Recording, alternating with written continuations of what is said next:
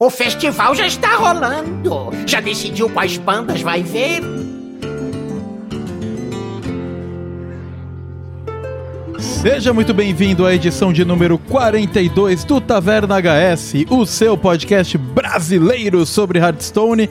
Estamos aqui, um novo meta, uma nova rotação, uma nova expansão está aqui conosco. Mas antes da gente cobrir tudo isso, antes da gente é, de fato falar sobre uh, não só o meta, mas outros assuntos relacionados ao joguinho, aqui ao meu lado, como sempre, temos o Paulo. E aí, Paulo, como estamos? Sobrevivendo a mais um dia? Sim, cara, sobrevivendo, sobrevivendo a mais um dia, sobrevivendo a mais uma semaninha. Coisas loucas, coisas conturbadas por aí. Mas no nosso joguinho, o meta é sempre certeiro. Ou ele tá bom, ou ele tá ruim, ou ele tá quebrado, ou ele tá meio merda, ou ele tá precisando de nerf. E nós estamos aqui acompanhando ele de leve, assim, né? Dando aquela olhadinha enquanto ele se firma, meu irmão. Muito bem, muito bem. É isso mesmo, cara. Sempre tem alguma aventura rolando no meta, né? E não poderia ser diferente. Nós vamos falar sobre isso no episódio de hoje. Mas antes da gente chegar lá no meta, nós temos alguns outros assuntos que a gente quer cobrir. A gente primeiro vai passar os nossos recadinhos e misplays, como sempre, e dar um alô brabo aí para quem ganhou o sorteio que nós lançamos aí do bundle, né? Do mini conjunto, whatever seja o nome da expansão do Lollapalooza do HS. Uh, ah, também nós vamos dar um alô aí pra galera que tá sempre nos dando uma força braba. E nós temos um assunto, cara, no mundo de AIs, chat GPT, geração de imagens e o caramba, nós temos aí o mundo dos bots do HS. Nós vamos falar sobre isso no modo clássico também. Eles não são tão inteligentes assim, mas nós vamos... Não muito. Não muito. mas nós vamos discutir um pouquinho pouquinho sobre esse assunto e depois aí sim a gente vai dar aquela mergulhada no meta, porque não tem como fazer o nosso primeiro episódio pós-expansão sem falar do meta novo do Festival das Lendas. Então, Paulo, eu acho que agora a gente tá pronto para nossa abertura nova, né? Afinal, expansão nova, introdução nova. Então quer dizer que daqui a um dia e meio eu vou ouvir a nossa nova abertura, que eu ainda nunca ouvi? Um dia e meio? Talvez eu consigo garantir. É, olha a pressão na produção aí. É, eu consigo garantir que você vai ouvir a nova introdução que você ainda não ouviu. Eu não consigo garantir que é daqui a um, um dia e meio. Eu estou curioso e você, ouvinte, nem vai ficar curioso, porque vai ouvir aqui na sequência. Eu estou pronto, Vitor, e você? Então vamos, vamos lá. Boas-vindas a Mil Agulhas e ao famoso Festival das Lendas!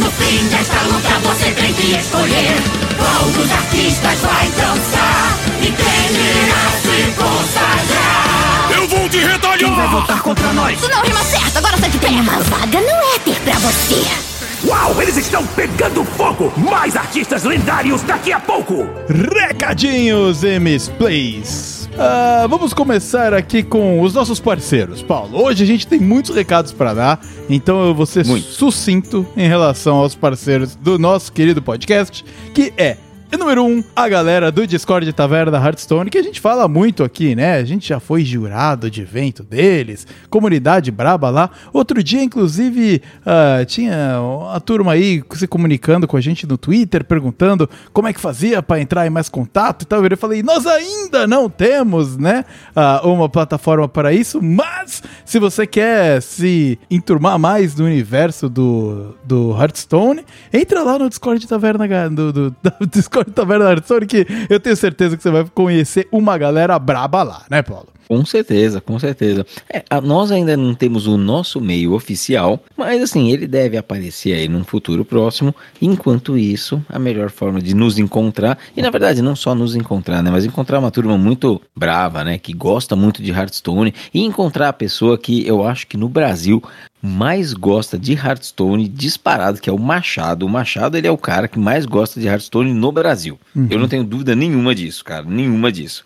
E ele está lá nesse servidor, né? E, e é aqui também um, um hostzinho com nós de vez em quando, cara, vale a pena, é um ambiente muito agradável, muito gostoso. Tem muita mensagem, é difícil de acompanhar, mas a gente tá lá. Se você meter a nossa robinha lá, se acha nós. Perfeito, muito bem. E outro cara que a gente sempre gosta de dar uma moral aqui, porque conteúdos de excelência, né? A gente preza pela qualidade, não só aqui no que a gente entrega, mas com a qualidade de quem a gente gosta de recomendar também, que é o nosso amigo História no YouTube. O nível Cara, a qualidade do, dos vídeos do História no YouTube sobre lore. É muito bom. É muito bom. Melhores le le legendários de cada classe, contando história, mergulhando, meu, em, em cara, personagens específicos do HS. Isso porque o cara trabalha e faz faculdade, cara. É realmente insano, incrível. Então fica aí o nosso convite para você conferir o canal do Hard História lá no YouTube. Links tanto pro Discord quanto pro canal do YouTube do História estão aqui na descrição da postagem deste episódio. É isso aí. Vamos lá. Misplays, acho que a gente tem algo rapidinho aqui, sucinto, né? Uh, nada demais, né, Rápido Paulo? comentário, na verdade, ninguém apontou esse comentário, Vitor. Foi uma coisa que me veio à cabeça na hora que eu tava ouvindo o nosso último episódio, em que a gente tava falando um pouquinho daquele decaimento de valor dos packs, né? E, e o que, acontece? Assim, depois que você tira as comuns, depois que você tira as raras, as cartas vão ficando muito repetidas, né? E aí a gente chamou isso de um decaimento de valor do pack. E é verdade que isso acontece, né? Isso acontece de fato. Só que não é a cada pack que você abre que o valor vai caindo, né? O valor ele cai é, baseado nessas guias de é, conforme você vai completando as raridades dos cards. Então, assim, o primeiro pack, o segundo pack, o terceiro pack, o quarto, o quinto, o sexto, todos têm o mesmo valor. Quando você chega mais ou menos no pack 30, você completa todas as, as comuns. Uhum. A partir daí, os packs perdem um pouquinho de valor. Por quê? Porque todas as comuns são repetidas, mas você começa a tirar as raras ainda. Aí no pack 70, você tirou todas as raras. E daí em diante, as únicas novidades vão ser as épicas e as lendárias. Isso a gente deixou claro. Só que ouvindo, eu percebi que eu falava que a cada pack a gente vai perdendo valor. E não é verdade. Né? A gente tem um nível de valor até o pack 30, depois um nível de valor até o pack 70, e daí em diante é um valor muito mais baixo, mas não que ele vai caindo a cada pack aberto. Né? Ele é um nível baixo de valor, porque as únicas novidades são as lendárias e as épicas tá? Quando você completar todas as épicas, e aí precisa abrir muito pack, você tá num outro nível, ainda mais baixo de valor, uhum. em que as únicas novidades vão ser as lendárias. Mas pra gente que abre packs assim com gold, ali vai, vai, aquela coisinha mais, mais em casa aqui, é o pack 70 que é o limiar. E não é a cada pack que você abre que cai. Tem que sempre lembrar desses pisos de, de, de, em função das raridades mesmo. É, inclusive, eu usei isso como racional para fazer a minha compra de packs desse, dessa expansão. Eu peguei o mini bundle, porque para mim o preço né, se manteve o mesmo, então nada mudou Exatamente. na minha vida, né? Uhum. Uh, então, eu comprei ele, que vem com 30 e algumas coisas, né? Pack, eu acho que é isso, né? É, ele vem em 60 packs. 60 packs, é. Então é isso. E, é isso. E daí eu completei com mais tipo 10, 15, 20 pacotinhos que eu comprei com o Gold lá, para uhum, ficar nessa uhum. margem dos 70 e alguma coisa aí. Uh, e daí parei, falei, ah, cara, agora que eu precisar craftar. É, porque fica aquela coisa, você tem todas as comuns e raras, você sabe que quase tudo que você abrir, né, 94, 95%, isso daí, a Blizzard informando, vai ser repetido, né? né? Então, Cada pack. É, pois é, e daí se você for buscar de raridade alta, é, cara, é um caminho. você tá lá nos esgotos mesmo, porque, cara, se vier, pode ser uma ruim, que nem vai ver jogo. Eu, inclusive, uhum. tirei um pacotinho que eu joguei numa arena, eu fui bem, ganhei lá um pacotinho e tal, abri o, o pacotinho e saiu uma lendária meme que eu nunca nem lembrava que existia Xamã, uhum. sabe? Aí eu falei, ah, Sim. beleza, legal. Gastei aqui a, a, a, o meu contador a minha de, sorte, é, né? A minha contador de lendária faz essa desgraça aqui. Mas é isso aí, cara. Então, então beleza. É. Mas é bom sempre dar uma explicada a mais, né? Afinal, a gente são conceitos aí isso. que não são muito comuns, né? E se você tá ganhando seus pacotinhos do padrão, pode ser uma boa ideia, mesmo com a expansão recém-lançada, se você já abriu mais de 70 packs, guarda eles para próxima. Uhum. Se você tiver outros recursos antes se você tem pó arcano e se você tem cartas na sua coleção que você pode desencantar para fazer o que você quer, é melhor usar esse recurso do que usar o pack, que vai ter muito mais valor daqui a quatro meses quando você estiver abrindo cartas novas. Porque eles, essas cartas novas vão estar tá dentro desse pack do padrão que você tem aqui hoje. E quando você abrir um pack do padrão hoje, vai sair tudo repetido, basicamente, sabe? Hum, de vez em quando vai sair uma épica e de vez em nunca vai sair uma lendária. Esse pack tem mais valor daqui a quatro meses. Quando a gente tá falando de uma economia mais apertadinha, tem que pensar assim. Exatamente. Muito bem. Na verdade, tem que sempre pensar assim, né? Tem que ser esperto com vida, viu, jovem gafanhoto. Exatamente, jovem gafanhoto. Tem que pensar assim sempre. Uh, sorteio da pré-venda, Paulo. Tivemos aí o nosso sorteio. sorteio. Uh, fomos uhum. agraciados, uhum. graças a Dai e o Nico, né? Quebra um galho gigante aí. Uh, a Blizzard é. cagou pro nosso, meu, resposta cagou. detalhada que a gente deu sobre produção de conteúdo. Cagou pra Defecou. tudo. É, exato. Mas a Dai aí e o Nico, claro, subiram, emergiram e nos salvaram, graças a Deus. Graças a Deus, não, graças a Dai, né? Porque. E, e, nos deram, né? O, o combo. graças a Dai é bom, é, né? Graças a Dai. E, e nos deram o, o, combo e a gente pôde fazer a ação, né? De fato, sortear e tal. Exatamente. Então, pô, muito bom. É, para quem tá, não tá muito a par, a gente já tá fazendo a ação o sorteio que nós tivemos aqui da pré-venda do Festival das Lendas foi um sorteio que a gente já começou a fazer há algum tempo atrás. Né? Então, como está funcionando? E é bom você prestar atenção porque ele vai continuar funcionando para os próximos. Ou seja, nós gravamos episódios, seja um desse que você está ouvindo agora, que é um episódio oficial aqui do Taverna HS, sejam os drops, que são episódios um pouquinho mais auxiliares, né, o nosso spin-off. Ambos, eles tem uma divulgação no Twitter. Existe um post oficial desses episódios. Se você vai lá e retweeta esse, essa postagem, você ganha um ticket. Você é elegível a ganhar um ticket. Então, se você está sempre nos ajudando e sempre divulgando nosso conteúdo por aí, você está sendo contabilizado com tickets. Quando a gente recebe da DAI o código da pré-venda e quem sabe num futuro aí do código, do, o código vai vir do programa de criadores de conteúdo, que para nós é um mito aí, né? Um monte de gente foi aceita, mas nós estamos aqui no limbo esperando. Por enquanto, a gente está sendo salvo pela DAI, né? Então, aguardando, aguardando os deuses do Olimpo da Blizzard resolverem quem é e quem não é. Enquanto isso não acontece, e mesmo se isso não acontecer, que a gente não se importa tanto, você vai lá e dá um retweet nas nossas postagens e com isso você ganha um ticket. Esse ticket, quando a gente fizer a postagem oficial, ele é ativado e você entra com uma probabilidade adicional de ganhar o bundle. Certo, Vitor? Perfeito, é isso aí. Não poderia ter explicado melhor. Então é isso aí. Basicamente, vai lá, dá retweet da bagaça e ganha um ticket. Quanto mais retweets você der, claro, só vale, né? É um por postagem oficial de episódio, mais tickets você tem. E o vencedor, Paulo, quem foi o vencedor do nosso sorteio da pré-venda do Festival das Lendas? Cara, foi um outro cara chamado Victor. Olha lá. José Victor. Mas é o Victor Verso, né? A gente vê que no Hearthstone existem muitos Victors, né? Com C ainda por cima. É, então exato. quem ganhou foi o, foi o arroba Victor Dias, né? E, por incrível que pareça, mano, ele é um cara que a gente faz parte, assim, eu, eu faço parte do grupo lá com Casanova, e o cara tá naquele grupo lá.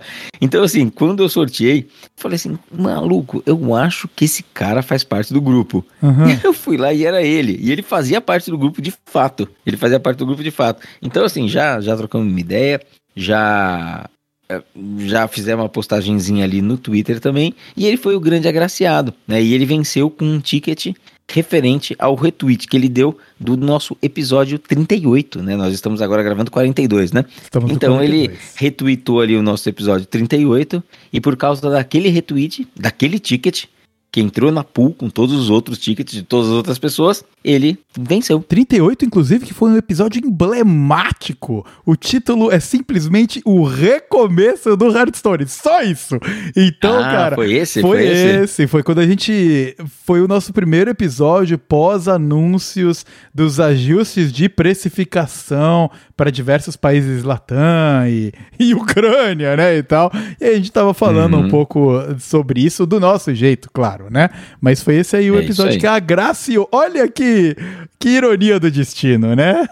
Pois Muito é. bom. Pois é. Muito bom. Pois é, é isso mesmo. E só que existe um porém nisso tudo.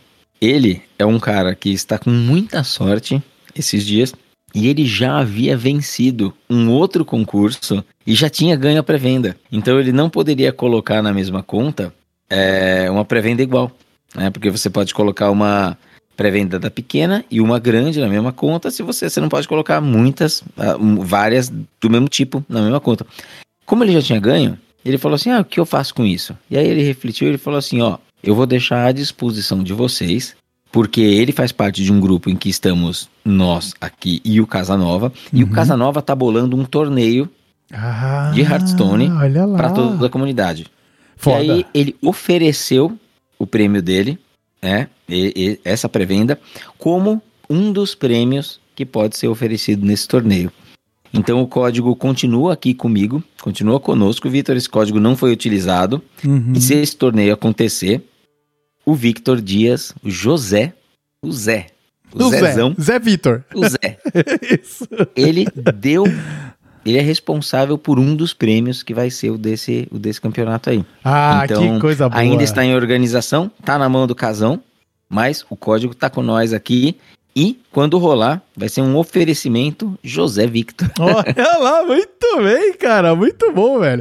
Legal. O Casanova aqui também é Victor, né? Acho que ele é Victor Casanova. O ele é História é Victor, é Victor também, só que eu acho que o História uhum. é Victor sem ser. Caramba, mano. É o Victor, Victor Verso. É o Victor Verso muito aí. Muito bom. Puta, mas que, que notícia maravilhosa, cara. Que coisa boa. Isso aí é a comunidade jogando a favor, né, do, da galera brazuca que, que participa aqui. Com certeza. Muito bom. E, foi uma coisa curiosa, né? Essa é nossa dinâmica de uh, colocar tickets para quem nos ouve, para quem é cara, está com a gente de maneira orgânica. A gente não tem aquele uhum. boom de gente dando retweets porque a gente está fazendo uma ação e blá blá blá. Porém, a gente dá o prêmio para brasileiro que acompanha nosso conteúdo, cara. Essa é a galera é que a gente tem que agradecer por estar aqui com a gente, em vez de buscar números no Twitter, ou seja lá quais são essas métricas que não fazem o mínimo sentido. Com certeza, Vitor. Inclusive, eu acho que a gente sempre procurou fazer uma. inovar, né? E fazer coisas diferentes nas nossas ações. E acho que dessa vez a gente encontrou a fórmula perfeita. Perfeito. Né? Porque essa questão dos tickets e, e, tudo mais foi uma coisa que foi sendo construída ao longo dos meses. Então, desde dezembro, as pessoas que nos acompanham elas estavam cientes né, de como que ia ser a campanha lá na frente e elas estavam dando os retweets, elas estavam engajando, assim, são as pessoas que participam. E, e quando a gente fez a postagem oficial, que era a postagem que iria ativar os tickets né, das pessoas que deram os retweets, né? Como a gente sempre explicou aqui nos nossos podcasts, eu escrevi o seguinte, ó. Sorteio de pré-venda. Mais uma vez, temos pré-venda para nossa querida comunidade e ouvintes. A ação que começou há alguns meses chega agora ao seu momento final. Like mais retweet na postagem para ativar os tickets que vocês acumularam nos últimos meses. Boa sorte, ouvintes. Uhum, uhum. Essa foi a postagem. Né? A gente teve 509 retweets aqui. Porque é assim que funciona o jogo. É. A galera vê essa imagem do, do, do bundle e ela vê isso daqui e tem os bots e tem as pessoas e tem, meu, desses 509 retweets, a maior parte é gente de fora do país. É. Porque simplesmente você pega e dá o retweet, você engaja ali. Isso não é engajamento. Isso não, não é engajamento. Isso é só número. A gente não quer sortear essas pessoas. Então, assim, o que eu escrevi é a ação que começou há muitos meses está terminando. Ativem os seus tickets. Quem ouve a gente sabe como fazer. Uhum. Exato. E quem não ouve, só pegou e deu um, um, RT e um like aqui e pronto. E você viu os comentários pessoas... de gringo, tipo, hey, yeah, you guys are awesome. Hey, yeah, Nossa, mano. É, tipo, ah, vai assim, cagar, essas pessoas, essas pessoas estavam fazendo parte do sorteio? Nunca fizeram parte do sorteio. Uhum. Só fez parte do sorteio quem acumulou os tickets ao fazer retweets nos nossos episódios anteriores e engajou na postagem para ativar os tickets. Essas pessoas concorreram entre si, cada uma com a sua quantidade de tickets. E o José Victor ganhou, e nós temos até pessoas que engajaram muito mais que o José Victor, acabaram não ganhando. Mas nós temos um top 5 aqui, né, Victor? De pessoas que estão conosco o tempo todo né? Não são esse monte de bot da China e da Coreia aqui e estão com nós, velho. Exatamente. Então eu acho que a gente poderia tirar esse momento aqui para dar o nosso, né, a nossa, o nosso obrigado ao top 5 mais ouvintes que deram o retweet, que participaram e que tem entrando com mais tickets aí, né, no pool, né, que estão acompanhando a gente há bastante tempo. É, o máximo era 9, o máximo era 9. O máximo era 9. Então, em quinto lugar, com 7 tickets, ou seja, só perdeu dois. Só perdeu dois. Vacilou, vacilou. vacilou mas tá vacilou aí, né? em dois. É o, o nosso querido Sync Hearthstone, está aí, empatado com a quarta posição, com Shenali 14. Ambos com... Shenali 14. Mas o Sync, o Sync tá lá no Taverna HS, viu? Ele tá lá no Discord. Ah, ele tá lá?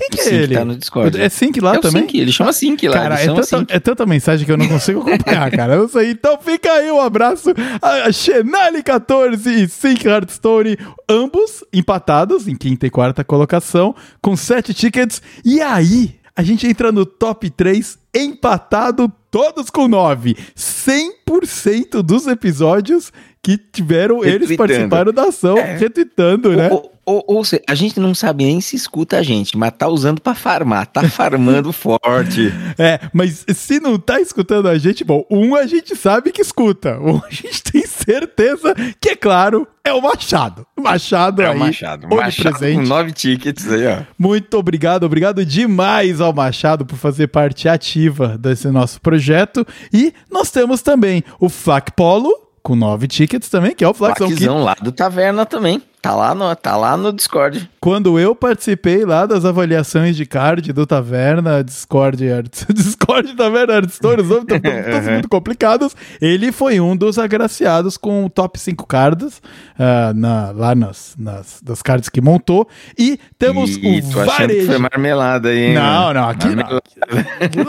Aqui, isso aqui são números, pô. É tudo números. Aqui certo. a gente opera por números. E vareja underscore underscore aí também também com nove uh, tickets. Eu não lembro de ter entrado em contato com o Vareja em nenhum momento. Vareja, arroba vareja underscore underscore. Se você está ouvindo a gente, manda uma mensagenzinha para nós, fala quem você é, fala se você escuta a gente, fala qual é a tua parada aí, mano, que a gente quer dar um alô pra você aqui no episódio e você tem nove tickets aqui. Não ganhou dessa vez, mas se seguir assim, uma hora, uma hora acontece, né, Vitor? Uma hora vai, inclusive se ele não vier falar com a gente, quer dizer que tá hackeando o sistema perfeitamente merece estar aqui também, né, cara? Sacou como o jogo é jogado. Aí tudo bem, né, velho? Aí a gente até admira.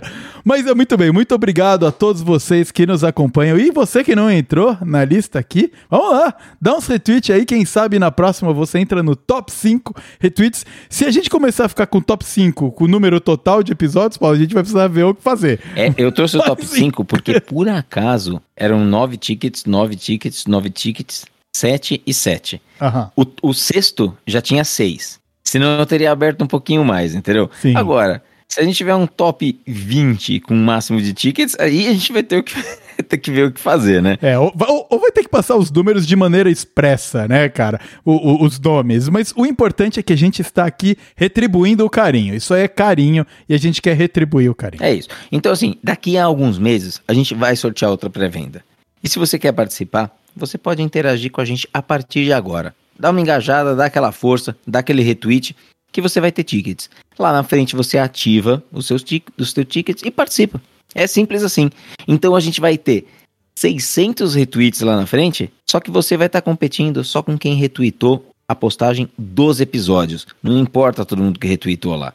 Os bots, os negócios, quem não tá nem aí para nós, não participa. Só participa você que está escutando a gente agora. Muito bem. E para você que está completamente perdido no Lollapalooza do HS aí, entre todos os palcos e todas as informações que acontecem, o lugar que nós estamos falando é no Twitter por arroba tavernahsbr. Então cola lá. Exatamente. Venha falar com a gente e vamos aí, né? Abrindo um novo ciclo, novos episódios para serem retweetados e novos tickets para você ganhar o próximo mini conjunto para a próxima expansão que não sabemos qual que é. Não sabemos, mas haverá. Haverá, não, com certeza. Por fim, antes da gente terminar esse bloco de recadalhos, damos notícia boas E agora vem notícias não tão boas, né, Paulo? Que é o anúncio do fim do podcast, cara, lendário. Tá aí há muito tempo, que é o The Angry Chicken, que o Hats, né, o Ridiculous Hats tinha participação ativa. Ele era um dos âncoras do, do podcast, É, né? um. E eles anunciaram nessa semana que passou agora, no dia 19, o, o encerramento do, do, do podcast. Isso mesmo, Vitor. Foi uma. Assim, eu não consigo nem dizer que é uma má notícia. Claro que é uma má notícia no sentido de que a gente deixa de ter um conteúdo aí gringo, né, de Hearthstone, para quem gostava do podcast, quem acompanhava o podcast. É uma notícia ruim. Mas assim, não é que é uma má notícia no sentido. É uma, é uma boa notícia no, no fundo, porque eles estão. Eles se despediram com o último episódio, a Joss, né, a Jocelyn, que é uma das fundadoras do The Angry Chicken, né, elas, uma das líderes aí da parada. Cara, ela tá tocando isso faz 10 anos, Vitor. Eles se despediram. no- nós estamos no episódio número 42. Eles se despediram da comunidade no episódio 506, sabe? É, eles estão há 10 anos na pista. Então, eu acho que quando a despedida é assim, é de uma jornada, sabe, bonita e da hora, nem é algo que te deixa triste. Eu acho que é algo simplesmente que você aplaude e fica feliz de poder ter feito parte de certa forma. Perfeito. É, uma celebração da jornada, no final das contas. É uma né? celebração da jornada, sabe? Não é uma coisa que você fala assim, ah, nossa, acabou, que triste, que traumático. Não, assim, acabou porque as coisas acabam, né, em certo momento. Elas terminam, elas mudam. E, e para Joss, para o Gary, o Garrett foi um, um- um dos elementos ali muito importantes durante muito tempo, mas a Jocelyn, ela era ah, ah, uma figura central. E para ela já não dava, mas ela tinha se afastado um tempo, aí depois ela voltou. Então, quer dizer, as prioridades na vida elas mudam e a gente precisa, às vezes, encerrar ah, ah, algumas coisas que foram ultra marcantes para poder ter energia de começar outras coisas muito marcantes. É que aí não vai ser no Hearthstone, mas certamente para ela vai ser em outras esferas da vida. Né? Exato. Então a gente fica muito feliz de poder ter. ah, eu, eu não acompanhei o Angry Chicken durante 10 anos. Eu acompanhei mais recentemente. Mas era um conteúdo muito alto astral. né? Tinha ela, tinha o Hatch, sempre um outro convidado. E eles se despediram agora, né, no dia 19, no episódio 506. 506, Vitor. Brabo. 506. Brabo. Então, assim, mano, é palmas pra essa galera, porque é muito tesão, muita vontade de falar sobre Hearthstone pra durar esse tempo todo, bicho. Exatamente, é a produção de conteúdo, né, cara? E, e, e não é o trabalho da galera, né? É por amor. Não. É realmente amor à comunidade, amor ao game. Muito bom. Fica aí, parabéns à jornada. Dizem as más línguas, Paulo, que é culpa nossa. Olha, eu tenho quase certeza, sabia? Desde que a gente, desde que a gente lançou, Vitor, desde que a gente lançou, Ah, desde que a gente começou, Ah. você sabe o que aconteceu? o que aconteceu? O, o Wicked Good, que tinha o podcast dele, largou o podcast dele e se associou ao Koi Concede. O The Angry Chicken fechou as portas. Perfeito. E Exato. o Ridiculous Hats tá correndo do cerco e ele não vai mais ser produtor de conteúdo, bicho. É, largou, largou, Largou, mano. desistiu. Ou seja, a pressão é muito forte, cara. A pressão é muito forte. E o Ridiculous Hat vai mesmo parar de fazer conteúdo, bicho. É. Ele falou isso no último episódio do The Angry Chicken. Ele deixou pra ser a última coisa do último episódio do The Angry Chicken. E ele fez um grande anúncio pra comunidade naquele momento, porque ele disse assim: olha, gente, eu também vou parar de fazer conteúdo, como vocês conhecem, porque eu, a partir de agora vou ser oficialmente um Associated Community Manager de Hearthstone para a Blizzard. Análogo para nós, o que é a Dai e o Nico, né? Acredito. É, ele também será ah, para provavelmente a região, o ENA, eu não sei qual região que ele vai atuar, mas ele está agora oficialmente trabalhando para a Blizzard a partir da semana que vem. O Zekel já disse que eles ainda têm mais alguns episódios juntos no Visual Syndicate, mas depois ele abrirá a mão né, de ser co-host junto com o Zekel no Vicious, é onde mais vai pegar pra mim, velho. É onde É. mais eu vou sentir falta dele. E ele também deixará de fazer parte. O, Angry Chicken tá terminando, e, mas não tá terminando por causa disso, já ia terminar. E o Coin Concede, né, onde o Wicked Good fugiu, porque ficou com medo de nós, mas foi pra lá. O, o Hatch também vai sair do Coin Concede. Então o Hatch vai deixar de ser esse grande vetor na podosfera de Hearthstone para ser um community manager da Blizzard. E, e, cara, os espaços vão ficando vagos aí, porque, cara, igual ele, não tem ninguém pronto para entrar ali, sabe? A gente vai ter que ter, mano, meia dúzia de pessoas, sabe, para poder suprir o que o cara faz em três podcasts aí, né? Sendo que um deles tá acabando. Mas fica aí, puta, um, um, um grande, um grande parabéns né? para ele e que essa deixada na produção de conteúdo virem coisas boas para a comunidade também através da presença dele mais próximo à Blizzard, né? Exatamente. Brincadeiras à parte, óbvio que nós não temos absolutamente nada a ver com isso, né? Não é porque eles estão com medo dos brasileiros crazy fazendo. Estão sim.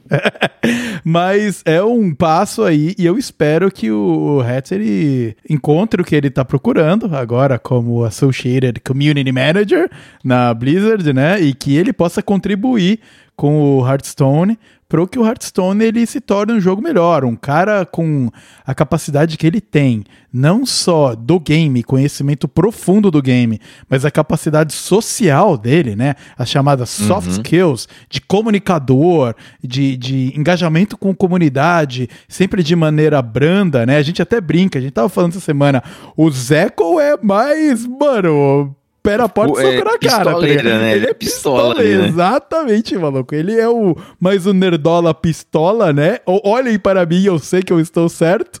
E enquanto o Hatch é um cara mais. É, é, pô, mais maleável e que joga mais o jogo de, na maneira correta, né? Não estamos falando de passar pano, nós estamos falando aí de pessoas com competências diferentes. Então, toda a sorte do Exato. mundo aí para ele. E ele, inclusive, respondeu, né? É, o, o, o, post que, que nós fizemos lá no Taverna da HSBR, né? Celebrando ele. Ele deu um alô aí pra gente de volta. É, foi engraçado porque eu fiz um post uh, em português, né? Porque a gente sempre vai falar em português com a nossa comunidade. E ele respondeu com obrigado né, que não é um obrigado, na verdade ele respondeu um obrigado.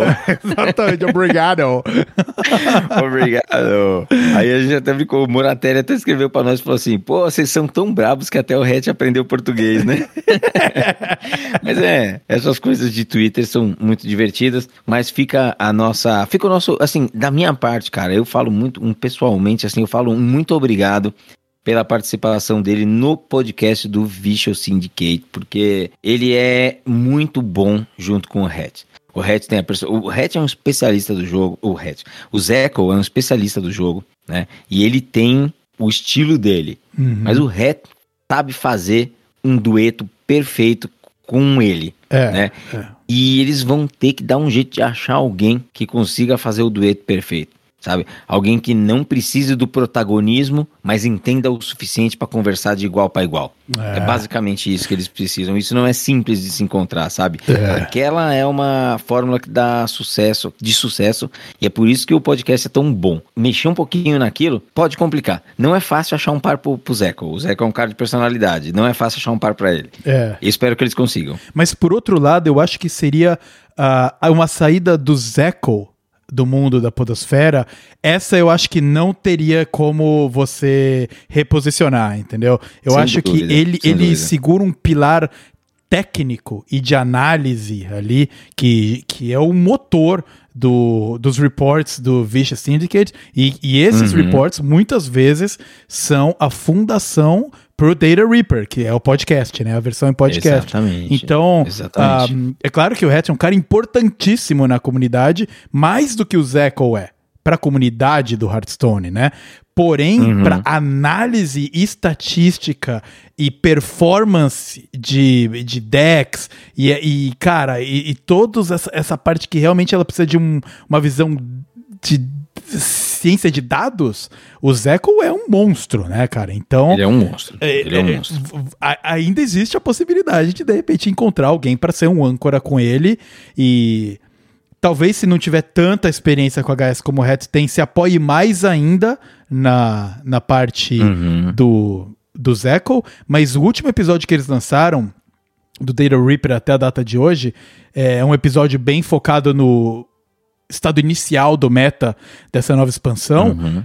se você for ver, a, se você for correr a quantidade de tempo que o Zeco fala e o Hat, tá tipo 75, 25, assim. Porque tá uhum. bem o, o Zeco, mano, destrinchando informação e os zilhões de decks que estão rolando e evoluções e, cara, muito... Uhum. É, é, é, excelente episódio, por sinal. Não, é, o episódio tá muito bom mesmo, e, mas assim, se você é uma pessoa que acompanha o The Angry Chicken, por exemplo, o Hatch tem um outro papel no The Angry Chicken.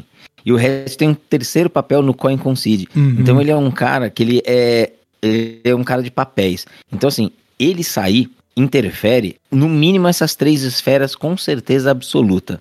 É. Se o Zekel sair, não é que ele, ele não interfere nas três esferas. Tem uma esfera que deixa de existir Isso. e as outras duas continuam iguais. Não o Angry Chicken que tá terminando, né? Mas assim, uma deixaria de existir e as outras duas não fariam nenhuma, não teria nenhuma Não teria mudança. nenhum efeito, é. Pois é, exato. Se o hatch parasse, afetaria as três, mas as três continuariam existindo de uma outra forma. Uhum. Então são formas diferentes de você atuar dentro de uma mesma comunidade, né? Exato. Então, de novo, toda a sorte pra ele e a gente, cara, ainda cara, que ele encontre, né, e goste da, dessa nova jornada aí e Tomara tal. que dê certo. Tomara e se não der certo. certo. e ele sair fora, ele vai voltar para produção de conteúdo. Exato, Então, exatamente. mano, nós estamos juntos. Mas não teremos mais Hatch. Logo, logo. São os últimos episódios do Vicious Syndicate junto com ele. Ele deve participar de mais alguns aí do Coin Concede. E depois não teremos mais ele, cara. A voz dele e ele comentando sobre Hearthstone. Mas vamos ter ele no Twitter postando sobre Hearthstone. Agora sobre o guarda-chuva oficial da Blizzard. Então, com isso, nós fechamos o nosso estendido bloco de recados. Muita coisa que rolou, né? É, são Falamos- recados e assuntos gerais, né? Recados e assuntos gerais. Vamos passar um pouco, a gente tá falando de pessoas. Agora vamos passar um pouco para falar sobre a Skynet, os, os bots, as, as inteligência artificial aí, entre aspas, que estão infestando, né, o modo clássico do Hearthstone. Cara, tá acontecendo uma coisa muito impressionante. É tipo a Skynet, pra quem não sabe, é a, a rede de computadores lá do Terminator, né? Filme lá da década cara, de é 90. verdade. Puta, filme incrível, inclusive. Porra. Se você, jovem gafanhoto, não viu, veja, viu? Porque é muito bom. Olha, cara, tem uma cena, tem uma cena que eu sempre gosto de falar. A gente fala do Terminator, não tem como É. falar sobre aquela cena que ele tá numa Harley Davidson, né? Ele tá com aquela motora com uma criança na frente, a milhão, nos aquedutos lá, dos, dos negócios que, que com uma 12 na mão, uma 12 numa mão, pilotando a outra, e a 12 o maluco atira num cadeado pra abrir o portão, recarrega a 12 girando ela no ar, fugindo de um caminhão que tá perseguindo eles, dirigido por um robô de metal líquido. É muito louco, mano. É muito da hora, cara.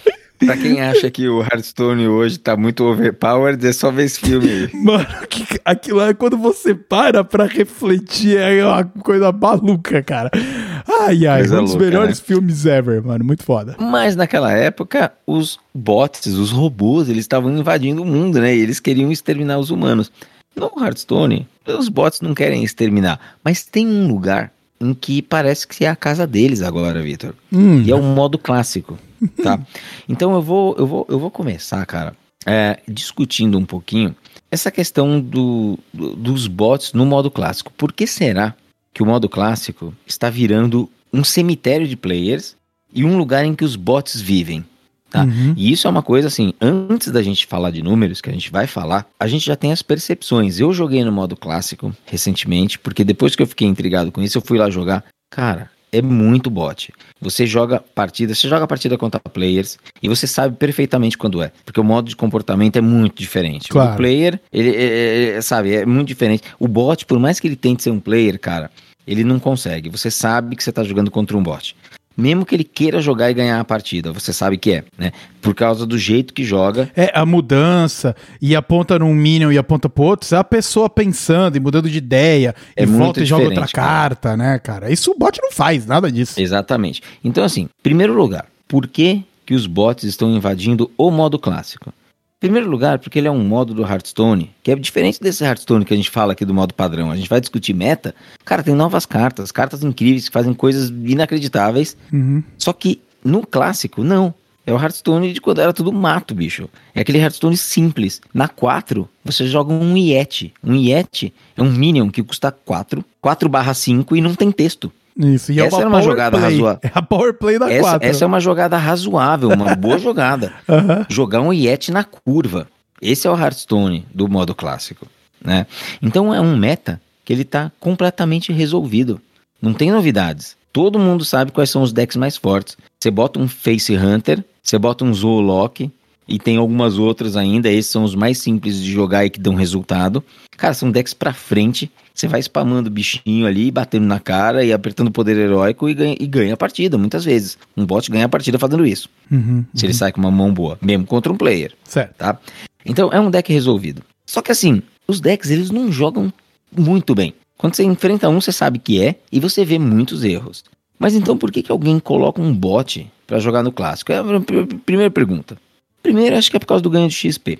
né? Então você tá na ladder e você só de jogar e perder, você ganha XP. Se você não tiver que estar ali na frente do computador, se alguém estiver fazendo isso pra você, você volta no final do dia, você ganhou um monte de XP. Então você avançou na trilha de recompensas, você farmou um pouco de gold. Existe uma recompensa para você ficar logado. E veja que a Blizzard diz que, que combate os bots, mas não combate de verdade. Porque se a gente consegue reconhecer quem que é, ela consegue também. Com e eles certeza. estão aí. Com certeza. Então, assim, existe um valor para todos os lados. Existe o valor dela, de de repente vender ali para os shareholders dela, que tem um monte de gente online. E existe o cara que tá online, mas não tá online. Só que para as métricas, às vezes, do, da, da, da, da empresa, o cara tá online.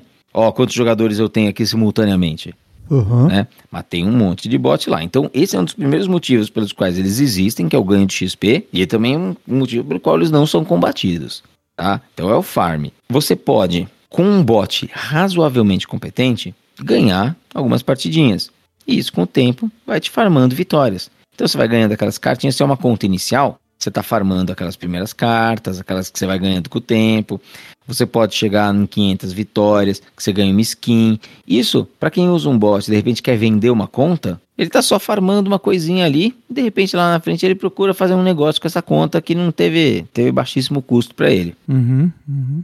Agora, será que esses bots vencem partidas? Isso é onde mais eu, eu sempre eu sempre pensei, porque eles são péssimos os bots, tá? Quando você enfrenta um bot, às vezes você perde para eles.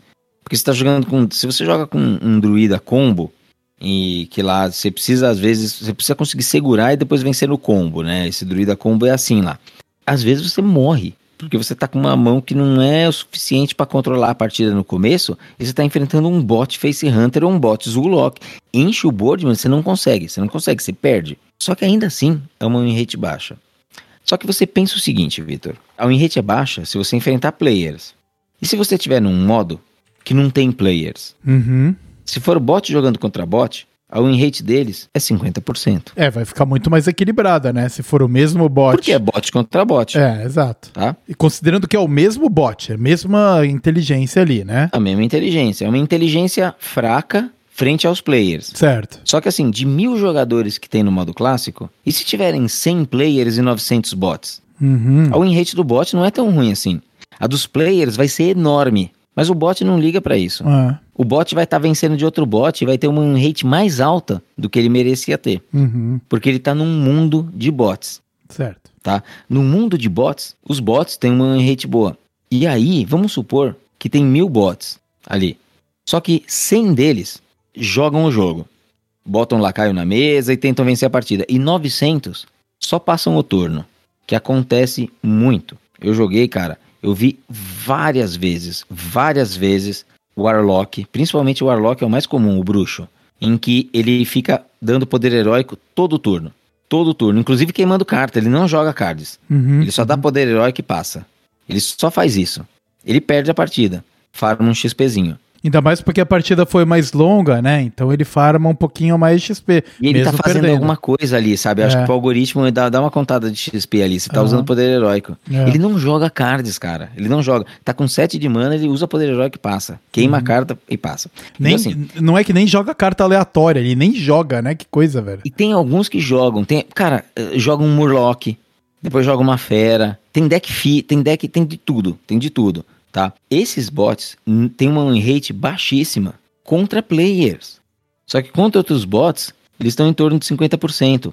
E se você infesta o modo. Se você, se você, Vitor, é, entra numa sala em que não tem ninguém jogando e você bota mil jogadores que são controlados por você, que são bots, 100 deles jogam cartas e tentam vencer e 900 não fazem nada, esses 100 têm uma win rate elevadíssima. É. E chegam no lenda. Uhum. Essa é a bot land, mano. Sabe? E eu encontro o bot que joga e eu encontro o bot que não joga. E eu encontro o bot que joga mal. Caramba, Tá. mano. Cara, e, e agora, agora é o dado assustador. Isso tudo que a gente tá falando poderia ter uma conjectura. Poderia ser a gente dando uma brisada. Porra, será que tá assim?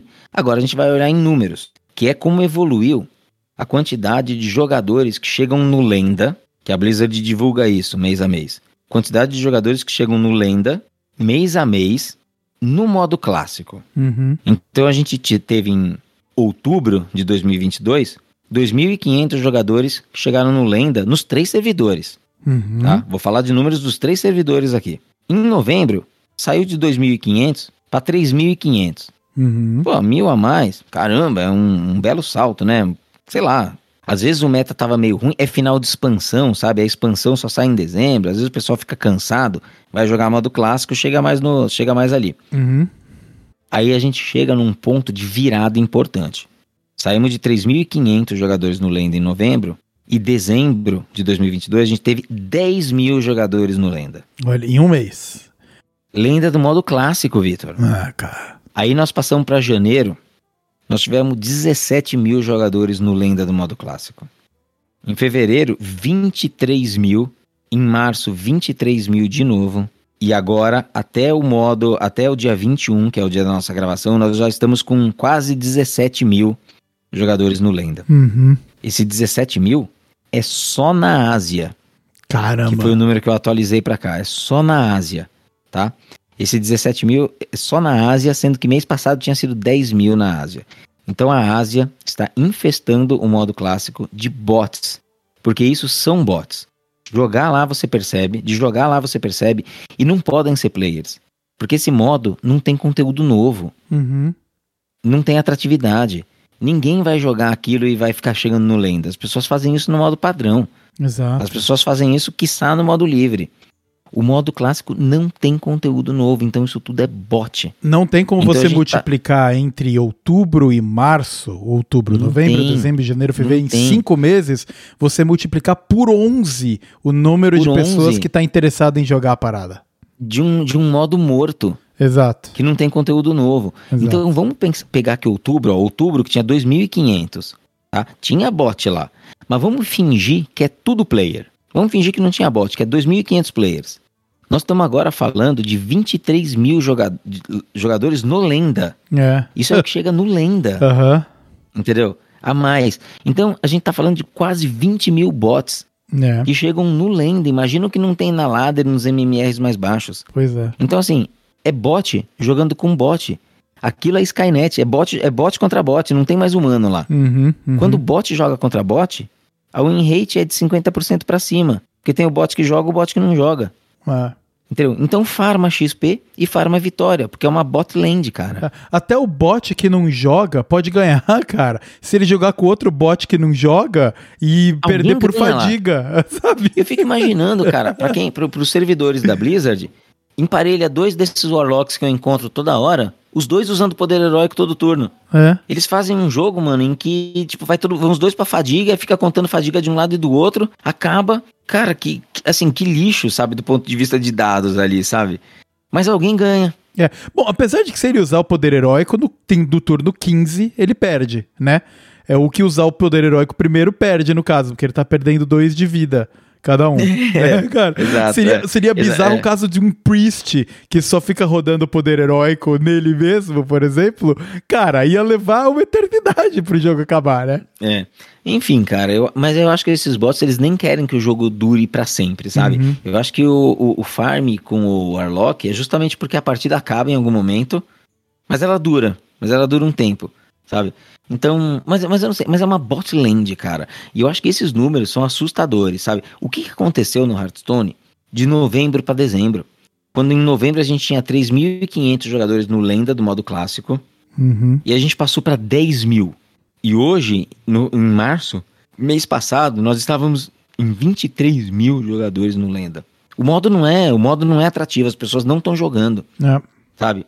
Cara, para um bot chegar no Lenda, é porque ele tá enfrentando bot, cara. É se ele enfrentar player, ele não chega. É. É. É um modo que só tem bot, bicho. Eu jogo o, o, o modo que não é o, o padrão. Quando eu pego um deck, principalmente de uma classe que eu não tô familiarizado, né? Eu vou jogar no, no modo. Como é que é o nome do modo lá? O, Casual, né? o casual, é. Eu também vou lá. E, lá- e lá também tem os bots, né, cara? Você cruza Sim. com os mesmos caras, e tem o mesmo bot pai, e tudo mais. E aí te dá até a sensação de: caraca, mano, eu tô operando bem esse deck. Ou, ou esse deck aqui, né? Até tem chance. Você entra na ranqueada, maluco, fumo, sabe? É outro, outro patamar, sabe? Tipo.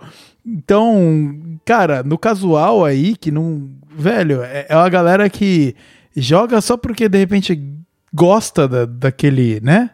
Meta antigo lá, deve ser uma experiência de jogo um saco, maluco. De você ficar jogando É. Eu joguei eu esse tempo e aproveitei pra fazer esse conteúdo, porque eu tava sem decks, né? Depois da rotação, eu demorei um tempo pra abrir meus packs, né? Lançou na terça-feira, só fui abrir no final de semana.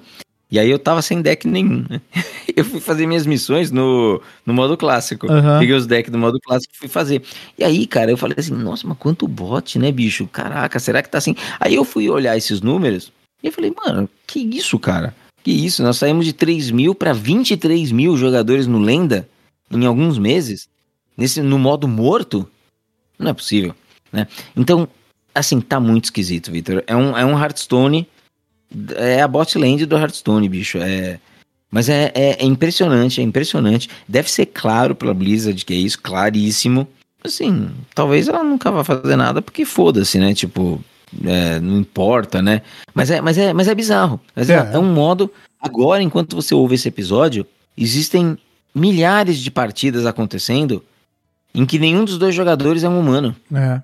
Agora, nos servidores, agora, velho. E é curioso, cara, porque a Blizzard paga por essas partidas, né? Afinal, tá consumindo o processamento de um servidor. Tá consumindo processamento. Exato. Então, ela é ciente. Tenho certeza que a Blizzard é ciente disso Com também. certeza é ciente. Então, eles Com certeza. acreditam que até o momento que de repente divulgar esse número, ou de alguma maneira esse balanço ainda tá positivo, mesmo tendo que pagar bot contra bot jogando um contra o outro lá nos Eu servidores, acho cara. que talvez seja valor de negócio, sabe? Tipo, se, se, se, se alguém que tá olhando os números globais não sabe que são bots, olha, tem milhares de partidas acontecendo.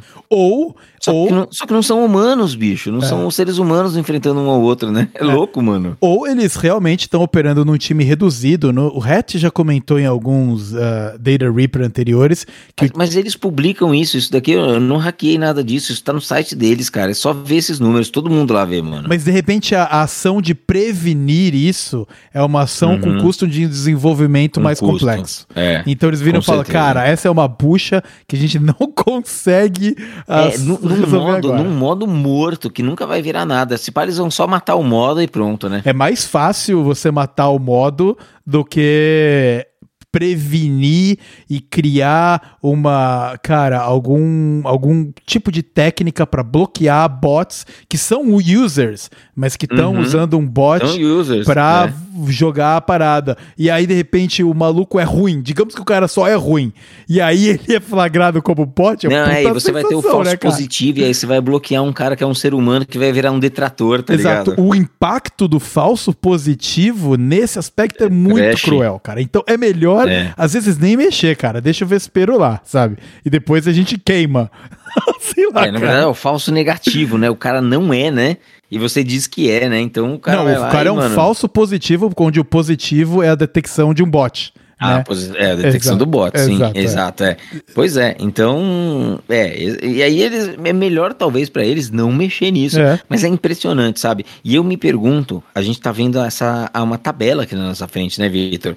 Em que novembro tinha 3.500 no Lenda e que dezembro tinha 10 mil. É. E daí em diante só sobe, bicho. É, Só sobe. é, hoje, hoje, só na Ásia, hoje, na Ásia, tem 17 mil pessoas no Lenda. Bizarro, Hoje, antes de fechar o mês. Bizarro. É, é assim, é. é velho, é um bagulho bizarro. Virou o modo farm. É, mas esse crescimento exponencial vai resultar em ação da Blizzard em, em algum tempo aí, cara. Eles estão vendo É, o gráfico isso é de custo custo de máquina, né? Custo de máquina. Exato, exato. Eles custo vão lá ver. Antes, enquanto tava ponderada, ah, whatever, eles estão aí puxando o plug do Mercenários, cara, porque também é Uhum. custo de máquina e não, e não tem galera jogando. Então, pô, cara, eles não, eles não, sabe, não não querem o, o- esse custo. Então eu acho que vai acabar puxando o plug também. Vamos ver se essa nossa prospecção tá certo ou se eles vão ser, mano, algo muito surpreendentes e filtrar e começar a tomar conta de quem é bot ou não. Mas daí a parada é sinistra. Não, mas pro clássico eles nunca vão fazer isso. É. Só vão matar o modo e pronto. Até porque o modo não, não tem nem porque existe, na realidade, É. cara. É. Mas eu acho incrível imaginar que agora estão rolando centenas de partidas em que não tem players envolvidos, cara. Foda, foda. Estão rolando agora. É. Eu acho muito louco, velho. Mas agora vamos falar de um, um modo de jogo que tem players envolvidos. Tem e o players. bagulho foi louco, né? Então O tivemos bagulho aí. tá louco. O bagulho tá louco, tá menos louco agora, né? Nós estamos chegando aqui num, num momento de mais estabilidade, um momento onde as coisas estão começando a se encaixar um pouco mais, mas ah, desde que nós tivemos o lançamento aí da, do Lollapalooza, né? Então o que acontece é que, velho, já teve cinco decks diferentes sendo chamados de deck OP Take Nerfar, né, cara? Do, dos- O tempo todo. ah, é, pois é. Tanto é, Mano. tanto foi que eles entraram com um patch surpresa no dia 3, no D3, cara. No D3, bicho. Bizarro, bi- completamente bizarro, velho. É a primeira vez que eles fazem um patch. Assim, a gente teve um patch muito rápido quando foi lançado o Demon Hunter. Que ele saiu completamente descangalhado, né? Então eles É. tiveram que agir muito rápido. Só que dessa vez saiu um patch no dia 3 que não foi nem avisado. O pessoal abriu o Hearthstone e tinha lá é, o- o- os nerfs em três cartas, né? As três cartas que não eram dessa expansão, três cartas de outras expansões, mas que, assim, suscitou bastante discussão, viu, Vitor? Porque eu, por exemplo, sou uma pessoa que eu sou contra é, movimentos rápidos como esse, a menos que seja evidente que você precisa fazer alguma coisa. Ou porque tem um deck que é ultra opressor em win rate, e a gente viu isso uma única vez, quando saiu o Demon Hunter, quando o Demon Hunter foi lançado, a gente viu isso perfeitamente. Ou se tem um deck que tem uma gameplay que nos primeiros dias assim dá uma experiência tão frustrante nas pessoas, tão frustrante, que impede elas de quererem jogar o jogo. Uhum. sabe? Eu acho que nesse sentido você pode fazer. Nada disso estava acontecendo, né? Então, esses, esses nerfs, eles foram nerfs que já estavam programados. Eles podiam perfeitamente ter feito isso ao lançar a expansão e já ter anunciado isso antes. Porque as pessoas, mano, gastaram um tempo fazendo Theorycraft, sabe? Não por causa do evento do Theorycraft, mas as pessoas pensam em decks, muita gente elabora ali, pensa num meta. O próprio Vicious Syndicate, cara, gastou um tempo, mano, fazendo um monte de elucubrações ali, fala assim, porra, que deck que funciona, que tipo de meta a gente vai ter, um monte de coisa, para no dia 3 eles nerfarem coisas que eles com certeza já tinham combinado internamente que iam ser nerfados muito antes da expansão sair, sabe? Porque eles não decidiram isso daí com três dias de expansão baseado nas estatísticas. Com certeza não. Uhum. né? Então é, é uma coisa que eu acho ruim. Eu acho que você tem que esperar as coisas se assentarem e o que você já quer fazer, você não faz com dia, no dia 3 para dizer que fez alguma coisa que tá olhando. Já solta antes, avisa antes, fala assim, ó, quando sair a expansão, essa carta vai estar custando um a mais. Essa vai estar custando assim, essa aqui vai ter estatísticas alteradas desse jeito. Porque senão, bicho, você deixa todo mundo sem vontade de pensar no meta, num possível meta, porque quem sabe você pode pegar e falar assim, ah não, agora porque eu quero, eu vou mudar tudo. Né? Né? Que é a discussão, o Marvel Snap recentemente, Vitor, falou que ia ter nerf a cada nerf, ah, balanceamento semanal. Uhum. Todo respeito ao Marvel Snap e a quem gosta. Pra mim, um jogo de cards que quer ter meta, quer ter competitividade, independente do, da- do, do- do competitivo do jogo, quer que os jogadores se, compitam, sabe? Entendam do jogo, elaborem estratégias, counterem estratégias. Alguém que mexe no meta toda semana, um jogo desses pra mim não pode ser considerado um jogo sério. Não, não tem É. como. Cara, vé- Não tem como. Foi bi- bizarro. E esse, essa foi a primeira entrada de expansão que eu ativamente tava jogando, né? Então eu me preparei, uhum. eu comprei os packs, eu abri tudo no dia que, que lançou. Então eu, eu queria fazer a experiência, que agora que eu tô com a coleção maior, de, cara, fazer alguns decks craftar algumas cartas que eu sei que podem ser meme, eu vou perder esse dust, mas eu queria fazer esse laboratório e participar uhum. do meta em desenvolvimento nos pelo menos os uhum. três, quatro primeiros dias. Sim, e você tem gostado? Ah, foi uma experiência sensacional. Eu acho que a parte que eu mais gostei dos últimos meses, cara, que eu tenho jogado, uhum. porque eu fui lá e tirei e coloquei cartas no no deck, saca? De virar e falar, puta, cara, eu tô cruzando muito com isso aqui, vou tirar esses caras e vou pôr isso aqui. Claro, eu me embasei. A diferença é que agora você tem dois anos de jogo no lombo já, né, cara? É, Desde exato. que você voltou em Barons e você entende o que, que o Hearthstone é, né? Então você olha pra uma carta e fala assim, não, essa carta, ela é boa agora. É, exato, exato. Às vezes até, puta, essa carta aqui, ela ela é só é boa. Talvez ela não seja, não entre nesse arquétipo, mas nesse momento ela tá boa, vou pôr, né? E uhum. claro que eu me apoiei naqueles 40 decks que o Vicious Syndicate posta, né? Lógico. Então eu me uhum. apoiei naquilo e trabalhei em cima daquilo. E, mano, foi uma experiência sensacional. Por exemplo, eu fiz pequenos ajustes lá no, no deck que hoje é chamado de uh, Face Naga Hunter, né? Uh, e, e, maluco, eu tava judiando da galera. Mas judiando. Uhum sem dó nenhuma. Eu cheguei em momentos que, com um bom número de partida, a minha win rate tava tipo 78. É, é, é aqueles come é começo de expansão com decks que, mano, assim, às vezes tem deck que é opressor no, no primeiro é, dia. Cara. E depois ele só fica normal. Naturalmente. Exato, nada mudou, nada mudou. Aí eles se colocaram esse nerf no dia 3 e a aquela a raia do Paladino, raia, que era custo uh -huh. 9, foi para 10.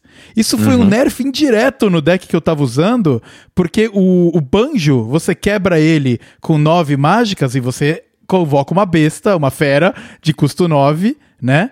E qual era o pool? Era essa raia uhum. meme, o King Crush, que é o 8 de dano charge, que é quem você quer, e uma outra Hydra que é 8-8 lá também. Então, quando você remove ela, você aumenta em 20 e, e poucos por cento a chance de vir o King Crush né, cara? Então, eu consistentemente tava tirando o Kick Crush, cara. Então, você bate com o banjo na cara do maluco, 4 de dano, mais o 8 do King Crush, cara, num deck que já é agressivo, sabe? Porra, mano. Eles fizeram esse patch, assim, sem dados, com não, certeza, nenhum, sabe? Nada, nada. Eles fizeram...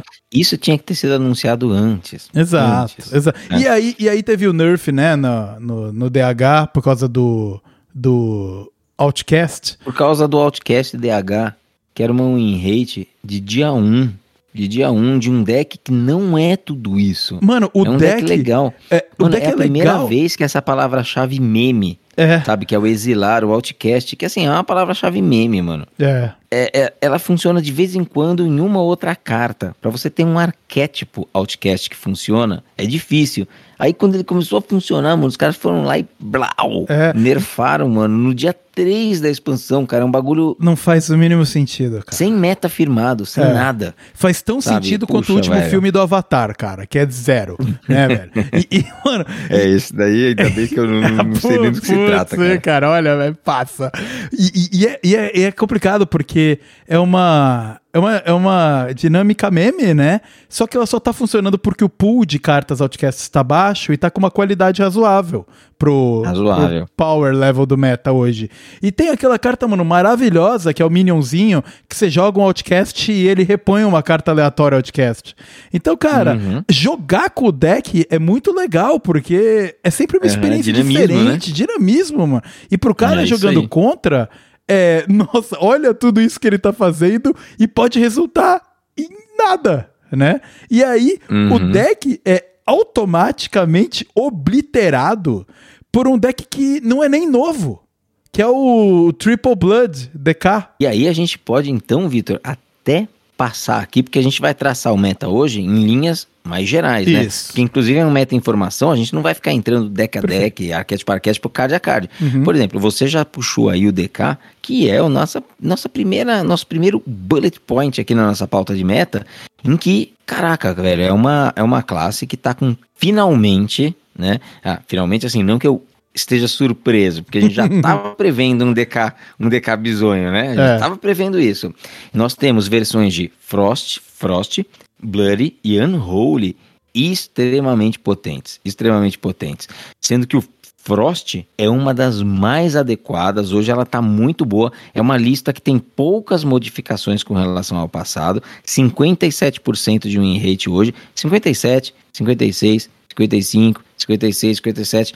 Vocês vão encontrar volta e meia arquétipos com essas win rates, porque nós estamos em começo de expansão, isso não é uhum. normal. Geralmente as coisas vão se ajustando depois, mas hoje ela é um tier 1 sólido, com 57%, 10% de participação. E o Blurry vem logo ali, uma lista que também não sofreu grandes modificações, tá com o Renatão, 40 cards, 54% de win rate e quase 20% de participação. É aí uhum. que pega um pouco, né? Sempre que eu vejo reclamação por aí, sempre tem reclamação, né, Vitor? A reclamação, dessa vez, não me parece tão associada com o poder. Me parece associada com a quantidade de vezes que eu vejo essa tralha. Uhum. Né? E o uhum. pessoal tá ficando cansado do Bloody rápido, uhum. porque é muita participação e mais que participação. É um deck assim, o Machado tem esses hard feelings aí, cara. É um deck controle e as pessoas, mano, ficam muito boladas de perder para deck controle, porque elas se sentem mal, elas sentem que elas não têm o que fazer, é. elas sentem que elas não conseguem ser agressivas o suficiente. O, o Guerreirão lá atrás, mano, sofreu disso daí, cara, naquele meta em que ele era forte, e, mano, o hate foi muito grande. Eu achei que foi um nerf descabido, foi um Nossa, nerf é. que envolveu o power level, mas com sentimento da comunidade. E o Blood, mano, pode passar pela mesma trajetória porque as pessoas não gostam de serem dominadas por decks controle lentos. É. Não gostam, cara. Ela causa uma sensação ruim nas pessoas, nos jogadores em geral. É, eu não gosto do Blood DK também, cara. Não gosto do deck. Uhum. O grande lance o grande lance é, e vem de novo, né, nessa nossa coisa que a gente tá batendo, porque a Blizzard, sabe, nerfou o DH, né, sendo que tinha o Blood, cara, que já, que já tava montado, era só questão de tempo até mostrar que não precisava nerfar nada, porque o, o Outcast uhum. quase não tem chance, cara. Beleza, você vai lá, uhum. enche de token, aí o Blood limpa. Aí você enche de token, uhum. aí o Blood limpa. E o Outcast, ele tem um limite de dano. Sabe, inclusive mesmo se usar a dinâmica da Steno lá, né? Não tem o que fazer. E daí uh, entra o Blood. E aí tá esse Blood aí com essa partida longa. E é um saquinho jogar contra o deck, viu, cara? Ainda mais com essa participação é aí. Porque o deck, ele não finaliza o jogo, cara. Então, o, o ele vai te finalizar dando 3 e 3 e 3 e 3 de dano, ou com um Astalor, quando ele resolver jogar o Astalor, cara. Nossa senhora! Então, se você tem um deck que é desfavorável contra o Blood DK, sabe? E eu tô uhum. falando, não, não tá ali no 45, 55, está no 40, 60. 35, sabe, 65, né? Aí é melhor dar o Coin Concede, S Concede, cara. É mas, é, mas é isso, cara. Eu acho que, às vezes, assim, é entender o jogo, né? Você chegou no turno 10, você tá sem recurso, você já foi removido a sua mesa. O seu o, o oponente está com meu, mais de 20 de vidas e é um Bloody DK. Cara, você não pode mais vencer esse jogo. Só que se você não conceder, você vai passar mais 5, 6 turnos agoniando. Exato. Cara, se livra do sofrimento, mano. Até antes do turno 10. Turno 10 eu fui muito conservador, sabe? Turno 10 é, é assim, você batalhou muito já. É, exato, você tá valente. Às vezes no turno tá 6, 7 você já sabe que já era, dependendo do que aconteceu, né? Porque era o turno que era para você estar tá vencendo. Se você não tá vencendo ali, talvez Perfeito. não dê mais, sabe? E é normal é. isso, isso é normal. É. Isso é normal. Mas aí é que vem o fato da Blizzard não precisar pegar na mão do jogador, cara. Porque eu, eu, eu não sou nem essas lendas que fazem craft deck e tudo mais. Eu cruzei com 3, 4 Blood DK seguidos com aquele meu mesmo Hunter que tava macetando todo mundo. No dia 4 entrou essa uhum. enxurrada de Blood DK. E você não vence a partida, cara. Uhum. Você não vence, você é extremamente desfavorável. Você precisa de o um alinhamento estelar para você, né? Não a carta, o, dos planetas de fato. alinhamento celestial, o cara já foi celestial. embora, já foi embora, Isso. mano, foi embora. Vai, vai Graças com Deus. a Deus. Isso. E, então, cara, aí o que, que eu fiz? Eu virei e falei, porra, mano, esse aqui é um deck dos infernos que não ganha jogo, não ganha. Ele, qualquer deck que monte em valor, aí uhum. o que eu uhum. fiz? eu entrei lá, né? Nos decks que eu já tinha jogado há um tempo. E lembrei que eu gostava muito de jogar com o Relic DK, né? O DK das... E o Relic do- tá parrudo, o- hein, mano? É, o DH das, o DH das relíquias, né? Mano, tirei o pó, né? Entrei lá no site do Vicious Syndicate, tinha um, um montado, peguei ele e, mano, você maceta o, o, o, o. Então, cara, pode vir quantos Blood DK quiser, cara. Porque você vai macetar, né? E aí, agora, mais ainda, né? Eu tô, eu tô cruzando aqui, mas esse é o. A gente já vai falar deles. A gente já vai falar deles. O, o que o Victor tá dizendo é, o Blurry é bom, mas ele vem sendo cauterado, não vem? Exato. Porque exato. ele tem os seus counters. Então, assim, se você tá triste porque você perde aquelas partidas lentas, só concede mais rápido. Porque aí a parte você Isso. perde mais rápido. Entendeu? Aí você não fica tão triste. E quando você for ganhar do Blood DK, você vai saber, porque você não vai ter vontade de conceder. Se você tiver vontade de conceder, se você tá com um deck mais pra frente e tem vontade de conceder contra um deck controle, controle, concede. Uhum, uhum, uhum. Porque quando você vai ganhar, você vai perceber que você não vai ter vontade nenhuma de conceder. Entendeu? E aí, bola pra frente, mano, que sua vida vai ser muito mais feliz, cara. Você vai aproveitar muito mais o seu tempo, sabe, no banheiro ali, Exato. jogando um Hearthstone. Exato, e daí tem aquele ponto, né? De. Não me entendam mal, ouvintes. Eu sou um jogador mediano. O cara que joga brabo aqui entre nós dois é o Paulo. O Paulo joga muito bem. Eu só jogo. Chega um momento que você tem que olhar e virar e falar: Cara, eu tô cruzando com o mesmo deck, eu tô sempre perdendo. Você tem que olhar pra você e parar de culpar o jogo. Olha pra você e fala: Eu preciso jogar melhor.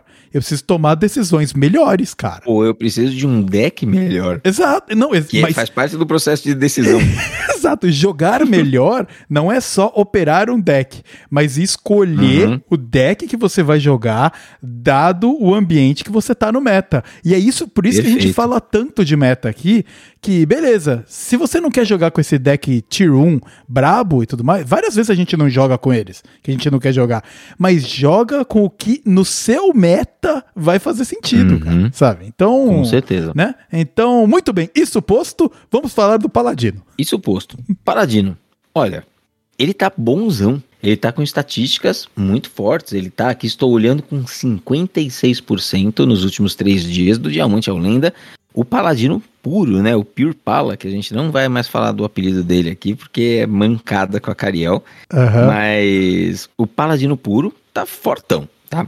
Só que eu não experimentei a lista ainda, quer dizer, experimentei a lista antiga, né? Não era uma lista que me cativava muito.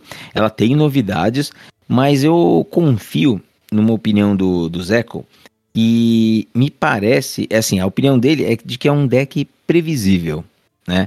Tanto ele quanto o Totem Shaman, que a gente vai falar mais pra frente, são decks previsíveis. O Totem Shaman por ser um deck de tribo e o Paladino por ser uma coisa que você assim, você não tem grandes inovações, inovações. Você tem aquela jogada na curva, é, o oponente se manja o que você vai fazer. Consegue se posicionar de forma a counterar aquilo, e eles acham que é aquele deck que funciona agora, mas que naturalmente deve cair sem nerf nenhum. Ah, é É. só lembrar de passado recente aí, lembrar de, sei lá, uh, Mac Pala. O Mac Pala chegou a ser uma realidade em alguns inícios de meta e sempre caiu. Né? Uhum. Pirate Warrior, né, o guerreirão dos piratas, tá bom, precisou ter a quest nerfada, mas não foi por causa do, da performance, era por causa da participação nos MMRs mais baixos, né? Porque era um deck previsível, chegava no lenda, caía. Então, o Pure Pala, para quem tá jogando é, um pouquinho mais competitivo, espere win rates mais baixas conforme você avança na ladder, Uhum. né? Mas, por, mas para subir na ladder, o Paladino Puro tá firmão aí, Vitor, firmão. Uhum. É isso aí. É, é, cara. E aquele deck. praticamente jogando deck tempo. É, é muito. Cara, é, pra- é assim, eu, eu não joguei com ele, né? Mas eu joguei bastante contra ele. E, Uhum. e você vê, cara. É, você- bastante dele, É, cara. Você vê que o deck tem potencial de te finalizar. Principalmente naqueles turnos quando começa a descobrir lendários lá e tal. Ou enche a, ma- a Uhum. mão de novo com o, o purador, curador, whatever é o Uhum. nome dele, né? É, o Purador. Purador. Então você começa a se complicar, né?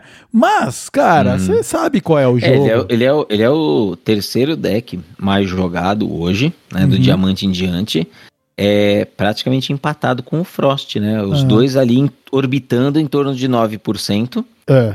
Enquanto que o primeiro é o Blurry, né? Com 18, de 18, 18 mais aí, Uhum, tá? uhum. Então, assim, ele é muito jogado. Ele tem, inclusive, uma, uma matchup muito ruim contra o Frost, né? Ele é ultra, bastante counterado pelo Frost. É. É, o Frost tem 60% contra ele.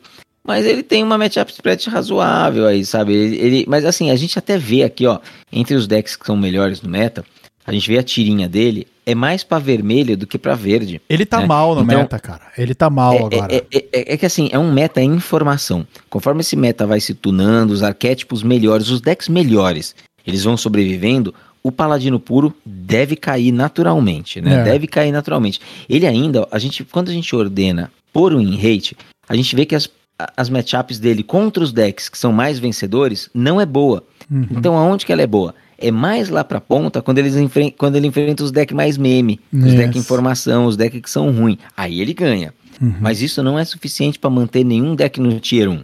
Então ele vai cair. Então se você tem pó reduzido, ah, eu gosto muito, quero fazer um deck. Vou gastar meu pó pra fazer o paladino? É melhor não. É melhor fazer alguma outra coisa, de preferência depois da primeira rodada de nerfs. Mas esse paladino deve cair. Ele deve cair assim como o Totem Shaman, Vitor, que é a mesma coisa. Você olha a tripinha dele aqui de win rates, tudo vermelhinho e o verde tá lá pro final nos decks que tem menor participação e menor win rate. É. Tá? Ele farma, ele farma todo o deck ruim, mas perde pros bons. Ainda dá um win rate razoável, mas com o tempo ele não vai mais ter deck ruim pra vencer. Ele só vai ter deck bom pra enfrentar. E aí ele vai desaparecendo. É, cara, eu, na- nas últimas partidas que eu tenho tido aí, é, são partidas que você pareia a conta e vira e fala: opa, altas chances de eu ganhar isso aqui, viu, cara? Porque é aquele. O Totem chama, se você não deixar o cara fazer Totem. Ele não vai ganhar, cara, porque ele precisa construir os totem, velho. Se você deixar, você ganha dele, né? Então, é, enfim, mas são aí decks válidos e, e, pô, eu acho que é, é importante eles estarem no jogo porque eles têm um, aquele skill cap que a galera fala mais baixo, né? Então, são decks mais simples de operar. Então, de repente, para quem Sim. tá entrando no jogo, é importante ele cair, essas opções existirem e serem competitivas até certo Competitivas, ponto. Sim, Porque é muito importante. se ele for cair no Outcast DH, por exemplo, lascou, cara. É difícil jogar com a Mas parada. Muito difícil, é difícil, cara, é difícil.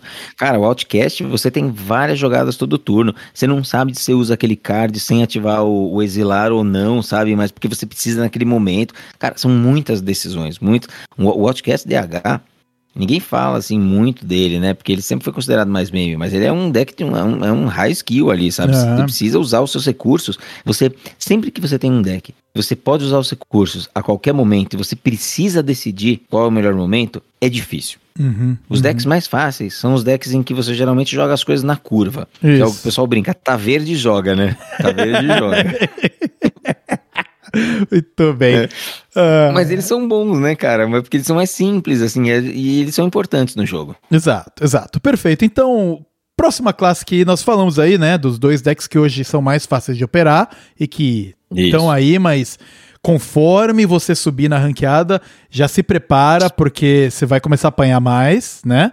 Ah, mas Uhum. pode ser uma, uma boa máquina para você subir até o, né, onde você Isso. quiser. Ah, nada de errado. outro, o outro que tá nessa linha é o próximo que a gente vai falar. É O- parecido com isso também. O Undead Priest, né? Ele menos fácil. Esse eu tô jogando bastante com ele. Ah, é? Tá curtindo ele agora? Cara, tô curtindo. Puta, eu adoro ele, bicho. E, e ele não é tão simples. Finalmente, finalmente um Priest que a gente gosta, É. né, cara? É, ah, é muito bom ter essa versão pra frente do Priest aí, cara. É muito legal. E, e ele não é tão tá, verme, tá verde joga. Você precisa já Não. racionalizar ali um pouco mais.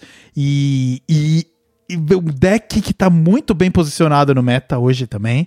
Então, cara, ele maceta, é o deck que eu joguei aí ontem com bastante também, macetando o Blood DK sem medo de ser feliz, cara. Porque É uma match favorável. É. É. uma match favorável. Se você perder, ok, perde também, né? Mas, mas cara, dá pra vencer. Você é favorável contra o Blood DK sendo agressivo contra ele, geralmente. é, E o deck mais competente de agressivo hoje que a gente tem é o, o, o Undead. É, e dá prazer, cara. E dá prazer, porque esse deck chato dos demônios que não finaliza o jogo, e você vai judiando dele, sabe? Você judia, judia. E, e, e o que é melhor? O que é melhor? você percebe que o oponente ele tá tentando virar o jogo. Ele tá tentando, Uhum. sabe? Então ele tá sempre ali. Sabe quando você sente que você tá atrás no jogo, mas não é atrás o suficiente pra conceder? Então, Uhum. é aquela partida longa que você tá sempre atrás com aquele sentimento de "Ah", e perde. E é uma Então, merda. Mas eu acho, mas eu acho que esse sentimento que você tá tendo é de quem tá enfrentando um controle do ponto de vista de um deck mais agro. O controle, é, os dois estão tendo uma excelente partida. É, talvez. Porque você, vo- quando você ganha desse jeito aí que você falou, você tem muito prazer. Quando o oponente ganha, porque ele reverteu finalmente, depois de vários turnos correndo atrás da situação, ele tem muito prazer. Uhum, É como o jogador de control se sente bem. É. Entendeu? Tipo, e- então assim, eu acho que, por exemplo, essa matchup e esse estilo é o que o Hearthstone precisa trazer tanto pro jogador agro quanto pro jogador controle quando eles se enfrentam. Exato. É, é porque isso é uma vontade que você tem, sabe? Você fala assim, mano, eu tô conseguindo, eu tô quase lá. Eu, eu- falta assim, falta três turnos pra eu fechar. Agora falta dois turnos pra eu fechar. Agora falta um turno pra eu fechar. Puta, ele fez um negócio. Voltou a faltar dois turnos. Será que eu tenho dois turnos de gasto? Exato, exato. Talvez eu não, tenha. São realmente né? partidas E- muito então legais. É incrível, velho. É, exato, É é. muito legal, É. mano. E pro cara que tá do lado de lá, vendo você fazer as coisas, ele tá contando. Eu tenho três turnos de vida. Eu tenho dois. Eu preciso top decar tal coisa. Eu preciso usar esse recurso na hora certa. Usei, ganhei mais um turno. Será que com esse turno o cara tem gás? Né? Uhum. Então, eu acho que essa dinâmica, mano, é incrível em agro versus control. Então, e o Undead é um agro hoje muito decente, enfrenta o Blur de igual para igual. E, e é gostosinho de jogar, né, bicho? E Ah, entrou é. a arma nova, né? Tem a arma nova. Você tá jogando a versão com a arma? Tô jogando a versão com a arma. Tô jogando a versão com a arma. o poder heróico por zero é Isso. legal, né? Isso, zero, dois de dano no nariz, cara. Veio isso, isso aí. Face is the better place, né, cara? Que, que eles. Sempre. Mas ele é muito legal, porque ele tem dinâmicas interessantes que o deck faz, né? Então, você usa o motor de daquela cartinha que custa zero e dá revivar, reviver pros seus morto-vivo. E, Uhum. e- e- então, cara, você tem uma chance boa, mesmo não tendo burn, né? Ele tem um pouco de burn, mas nem é tanto assim. re- retrazendo os seus minions, cara. E minion que morre dá dano no cara. Então o, o Blood ele vai limpando, tentando recuperar a vida e tomando dano. É, é uma puta partida muito legal, cara. É um baita deck. E, e eu acho que ele não tá. Eu, eu não sei o quanto ele custa. E, e de carta nova é basicamente a arma que tá rodando de novo, né? É, eu acho que é isso. é, é. a, é a arma, Adoração do Ídolo. Ela é uma, uma carta que entrou aqui e ela tem uma tem boas estatísticas no Mulligan, né? Então ela tá inclusive ela tá substituindo na realidade a arma anterior que existia, né? Que é uma arma é, que quando você jogava uma spell da sombra, Uhum, ela dava dano em tudo. Essa arma rotacionou isso. e aí entrou essa aqui no lugar. Isso, exatamente. Mas o resto do deck é basicamente o mesmo, né? E é por isso que parece que agora o deck tá indo nessa versão mais dos minions que acabam dando um pouco de burn no oponente, né? Porque você tem menos controle do board agora com a rotação da, da, daquela arma, né? Então você basicamente quer finalizar o jogo, né? É, Então, você precisa ser mais agressivo do que você já era, né? é, exato, exato. Mas olha, é um deck muito gostoso de jogar. Ele tem nuances interessantes. Se você quiser desacelerar um pouco, ah, dependendo da partida, você tem essa opção também, sabe? De ficar jogando com aquele Minion que ele assombra uma das cartas na sua mão, o fantasminha que ele Uhum. assombra, e aí você vai gerando valor, né? É o pesadelo assombrante. Isso, ele tem essa dinâmica de deck agro que também gera valor. Um pouco diferente do Hunter, que ele é agro, mano, querendo te fulminar, né? Então é, é um deck que eu gostei muito de jogar. E eu nunca tinha jogado com ele, né? Já tinha jogado contra algumas vezes, mas ando me divertindo bastante com o Undead Priest. Uhum. E ele tá bem posicionado no meta, né? É, foi um deck que surgiu lá em Vento Bravo, né? Quando eles soltaram o Treva Bispo Benedictus, O que Benedictus, é, a- é. o Benedictus, né? Bendito seja você. que ele chegou, cara. Então, se todos os feitiços do seu deck forem de sombra, você já entra na forma da sombra, né? Aquela Uhum. lendária lá de Vento Bravo. E quando chegou a rotação aqui agora, todo mundo ficou pensando, porra, mano, acabou, né? A era do Shadow Priest, né? E por quê? Porque essa carta ia rotacionar. Mas aí rotacionou e já voltou no Core 7 imediatamente. Então, provavelmente é uma nova forma de jogar de sacerdote que eles vão deixar aí durante um tempo. Cara, eu achei uma decisão acertadíssima e tá aqui no meta, mano, esse jogo, essa forma nova de jogar sacerdote é a, a que tá prevalecendo, né? O sacerdote do Overhill, né, da, da sobrecura, Cara, muito ruim, muito fraco, não tem condições. Eu ouvi o podcast do Vicious, eles ali, mano, falando assim, poxa, o Hatch assim, falando, mano, ah, que pena. Porque eu gostaria que fosse a novidade do Priest para essa, essa nossa temporada. E o deck é muito ruim, né? O deck uhum. ainda não tem as peças necessárias, bicho. Precisa de suporte demais, né? De suporte precisa, demais precisa. pra conseguir fazer Quer dizer, mano, você curar não era o suficiente e você curar a mais ainda não tá sendo suficiente. Precisa ver como é que faz esse, esse pristão aí ser bom. Porque o poder heróico de curar não tá funcionando, mano. O que tá funcionando é o poder heróico de meter dano na força. Mano. É, cara. Porque que, na verdade é o que ganha o jogo, né? Uh, é eu, eu, jogo, tá cara. com uma cara de que esse Overhill aí não vai virar, né, cara? Não tá, tá virando, com... né? Mas assim, o Overhill não é um arquétipo que nasceu, é uma nova palavra-chave. Então, uhum. eles vão ter tempo de desenvolver essa palavra-chave. É uma palavra-chave do Priest, não é só dessa expansão, uhum. é do sacerdote. Uhum. Então, eles vão ter tempo de trabalhar essa, essa palavra-chave. Eu acho que lá na frente a gente ainda deve conseguir ter. Eu imagino que no Priest controle, né? O Priest controle, eu acho que um dia ainda vai se beneficiar bastante disso. É, de repente, com uma ou outra carta pontual ali, né? Que dá motor de compra ou que de repente faz alguma outra coisa ali que pode ser interessante pro controlar. Sem dúvida. Mas, é fechando aqui, o, o Priest, uh, bom momento para você jogar. Ele bate no Blood, que tá com uma presença grande no meta. Uhum. Ele bate no Outcast, na, no, no, no Demon Hunt. Não, no Outcast não, no, no de Relíquias, que é um deck que entrou para counterar o Blood. Então você bate no cara, bate no cara que tá tentando counterar ele, né? Então você, você tá bate bem... no homem, bate no homem que bate no homem. Exatamente. E aí a gente vai falar aí um pouquinho mais tarde também do Tony Druids, que também entrou para tentar bater no homem que bate no homem, e você bate uhum. nele também, né? Então você tá navegando bem ali a, a, a, o, o, meta. Então entra naquela decisão de qual deck usar em qual momento, né? É isso aí, Vitor. Muito bem. E vamos falar sobre os relíquias. As relíquias do Demon Hunter voltaram, Paulo, né? A gente já comentou aqui, a gente não precisa nem gastar tanto tempo agora, né?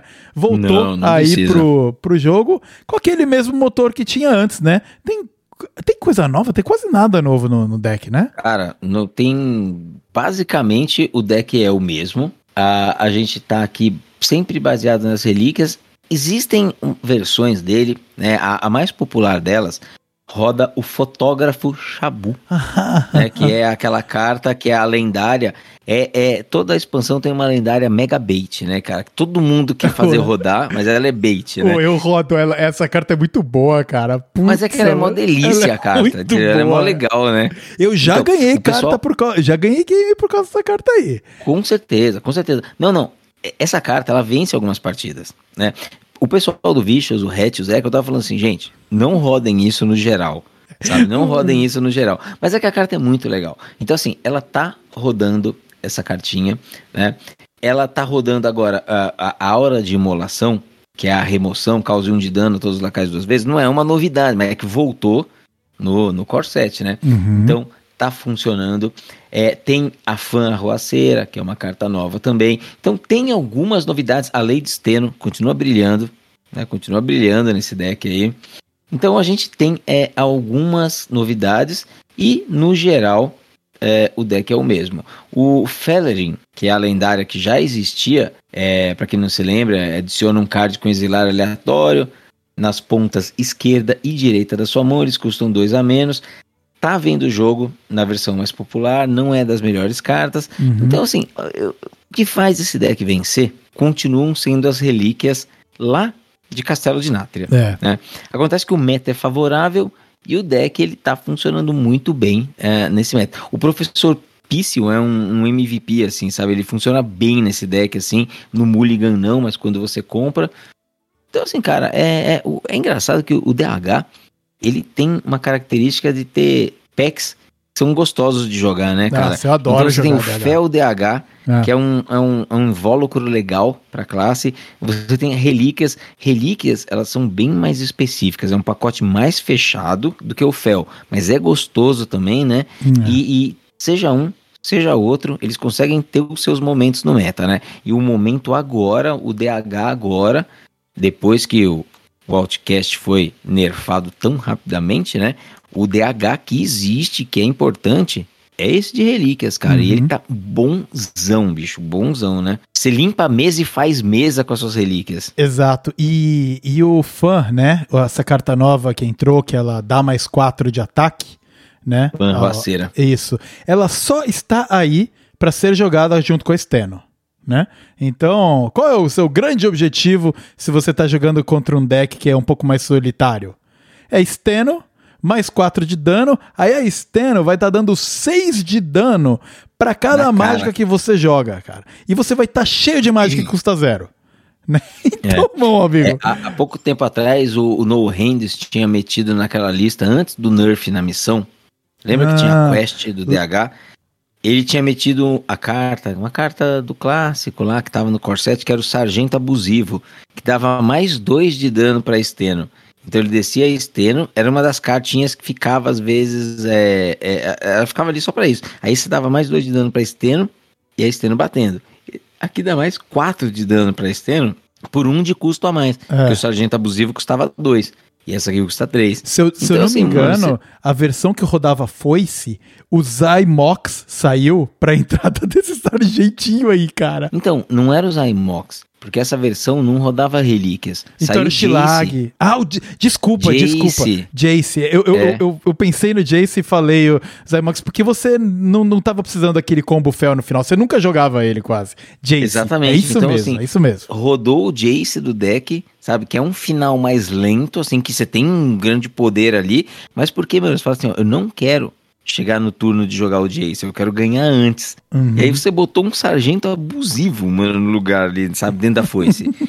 e agora, a fã roaceira faz o mesmo papel. É um de mana a mais? É um de mana a mais. Mas é mais quatro de ataque ao lacaio, né? É, Então, é. mano, é, é, é insano, cara. É, e daí quando você começa com as suas relíquias, comprar essas cartas descontadas, muitas vezes custando já zero ou um, você já começa a virar e falar, uxi, cara, eu tô aqui preparando o meu letal. Você já começa a contar letal. Comprou a Steno e a Fan Roaceira, elas estão descontados, você já começa a contar letal, cara, porque tá chegando. Exatamente.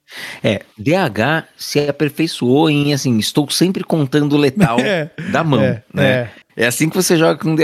É, eu, eu adoro jogar de DH, cara, adoro, mas é os que eu saio mais cansado também. Chega umas horas que eu tô uff, e, e eu começo a ficar cansado e a minha rate começa a, a cair. Ah, é, é. Perde É, letal precisa, por precisa um. de concentração, É, né? precisa de concentração, cara. Precisa de concentração, sim. Mas tá É, aí, aí. o Relíquia ah, DH. O Outcast, É. ele só tá no momento que o meta. O Outcast, ele perdeu gás, né, cara? Ele- Ele nasceu muito forte, ele já ia cair de win rate naturalmente, o pessoal foi lá e, e- e deu uma nerfada nele. É. Sim, aí ele deu uma sumidinha, cara. Então, eu achei que o nerf foi muito rápido. E hoje ele é um tier 2 razoável, mas eu acho que com o tempo ele deve piorar. Talvez lá no, no, no High Legend ele tenha espaço a depender de como é que vai ser a composição do meta lá, né? Hum, Porque esses decks que são muito específicos, às vezes eles encontram espaços nesses metas mais narrow, sabe? Que tipo assim, vai afunilando cada vez, porque uh, no, no, no High Legend não tem a pluralidade de decks que tem em outros rankings, né? Onde a gente tá jogando hoje, por exemplo. Então pode ser que lá ele encontre um lugar para brilhar, né? Hum. Eu vi um post da Luna hoje, parece que chegou no top 1, né? É- Ela tá no, ela tá no primeiro lugar do servidor Nor- North America com um Outcast DH. Uau. Então, assim, caramba. Há que se ver assim, né? Então o deck tem poder aí. Só que na Ladder Zona, ele deu uma diminuída e o Relic ainda, né? O DH de relíquias ainda é um pouco mais poderoso, Vitor. É, e eu tô olhando aqui as, as matchups do Outcast, né? É realmente um- Uhum. uma posição complicada, menos, mesmo se não tivesse nerf nenhum, mesmo se fosse aquele lá. Ele é oprimido pelo Blood, ele é com 34% de porcentagem de vitória. Isso é opressão, não? É, cara. É. é opressão. É 37 contra o Frost. E ainda é desfavorável contra o Unholy, cara. Então, a classe mais popular no meta, você não, não tem. Você não Como? vence DK. Você Isso. não vence DK. Isso. Então... Aí, é, aí o cara, o, o Relic DH, que tá aí pra contar counterar essas estratégias mais populares, você também não vence. É 43. É, é complicado, cara. Olha, uhum. é complicado. É, é, complicado. Querido ouvinte, se você não está acostumado, aprenda, faça esse exercício com a gente. Fique olhando matriz de confrontos no HS Replay. Isso. É um grande exercício para você entender o que está acontecendo no joguinho que você gosta. Uhum. Que é maneiro, né, Vitor? Exato. Não, é, é uma das partes que eu mais gosto. E aí é nessa hora que você descobre, olha, o, o Undead Priest, que foi o que a gente falou, ele é bom contra esses caras aqui que tem bastante presença. Ele também é bom contra esse cara. E com quem ele é fraco, eu nem tô cruzando. Então eu vou usar ele, sabe? E aí é. você vai escalando. Por exemplo, ó, quando a gente olha agora a gente vê a linha do Frost Agro DK. Uhum. É uma linha que a gente olha e a gente sabe que tal, é muito provável que, mesmo com mais uma semana de desenvolvimento de meta, seja uma linha que precise de nerf. Por uhum. quê?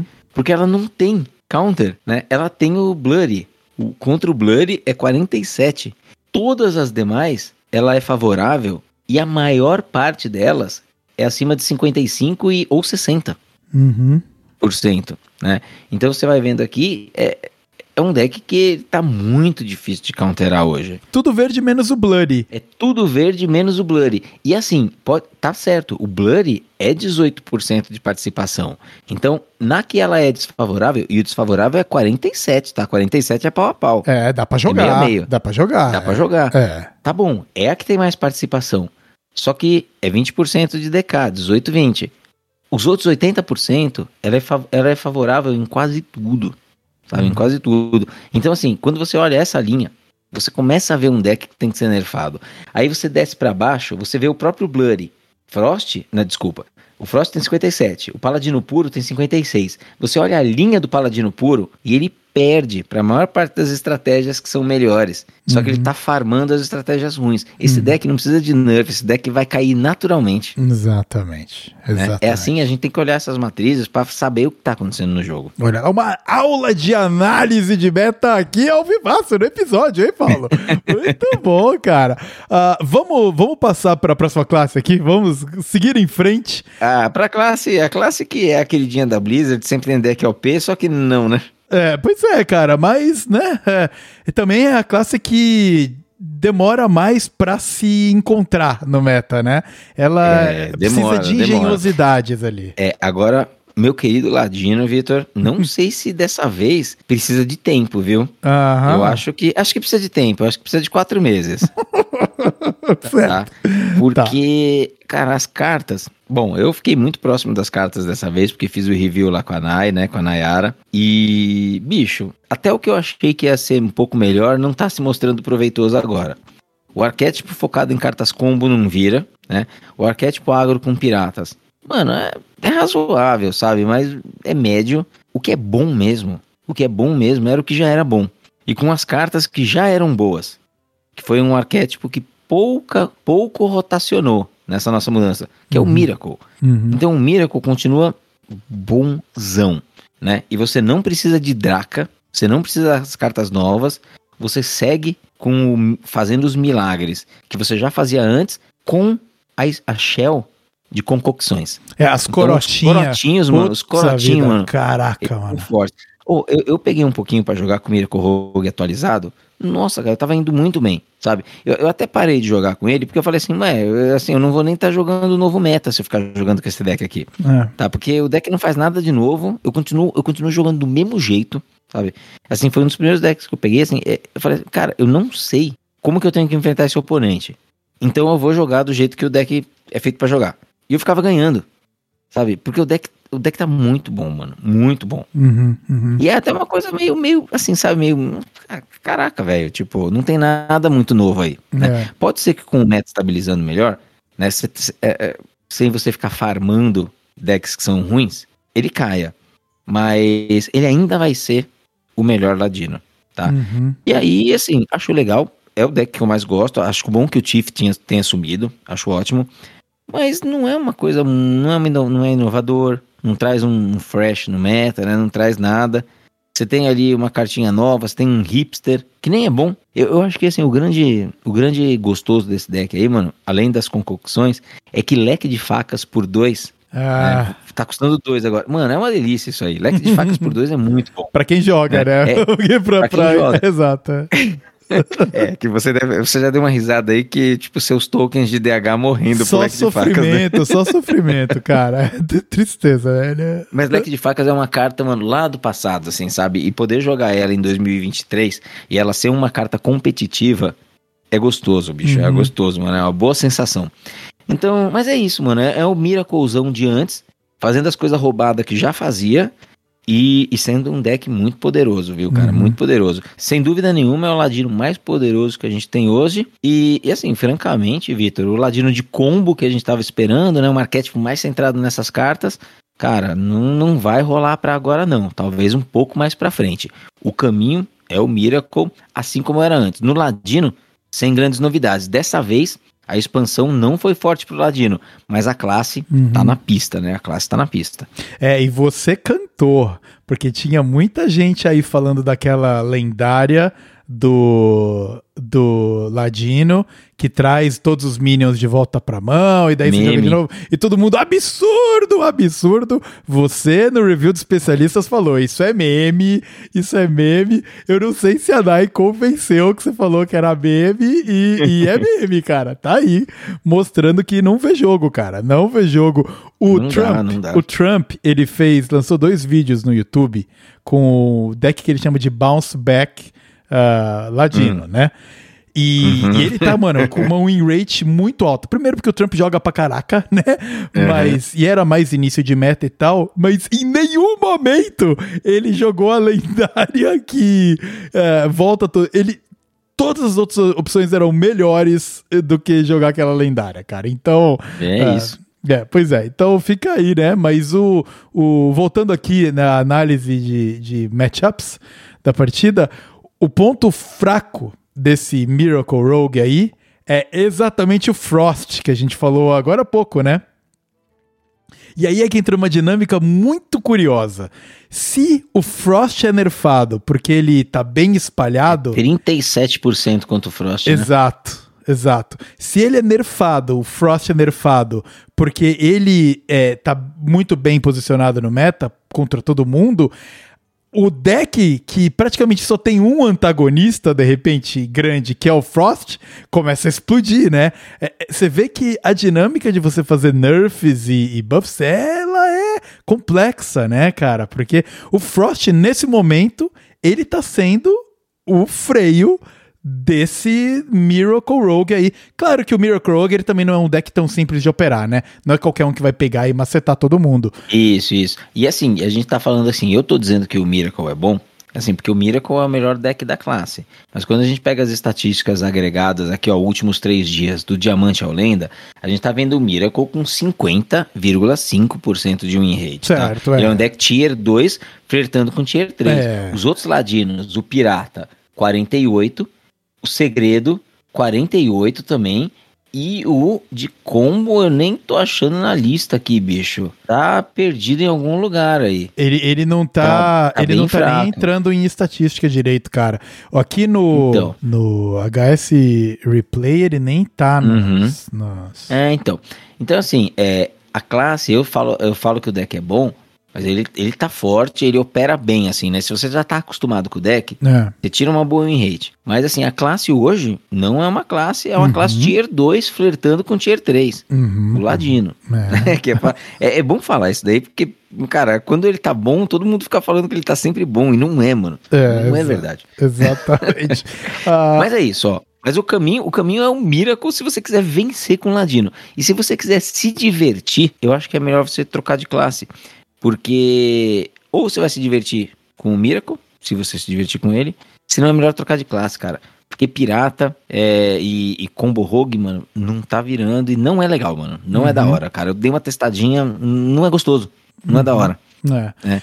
Então eu acho que a gente tá com aquele feeling de viagem à cidade submersa. Um, um ano atrás, O Ladino passou por isso.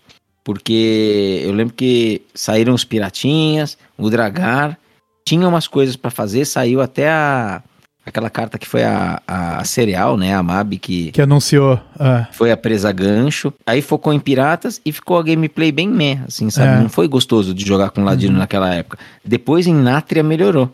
É né? Foi quando saíram os lugares e tal. Então tá passando por esse momento aí, mano. A classe não tá interessante. Tem o Miracle.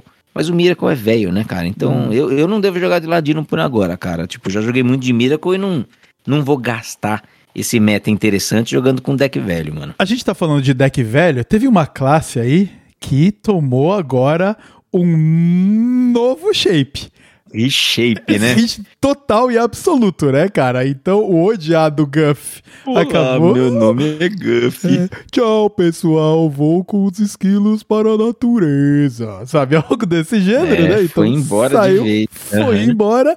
E temos aí o Tony Druid, que acho que foi o No Hands que no, o No Hands joga bastante de druida, né, cara? É, ele gosta de druida e ele gosta de umas coisas meio. Ele gosta de uns decks assim, meio faz o oponente querer se suicidar, sabe? tipo, então, é, então ele, ele, ele usa essas coisas, né, cara? E aí, assim, ele encontrou, ele não encontrou a lista, né? Mas ele tava pilotando uma lista que faz o druida do padrão parecer um druida do modo livre, hum. sabe? Por quê?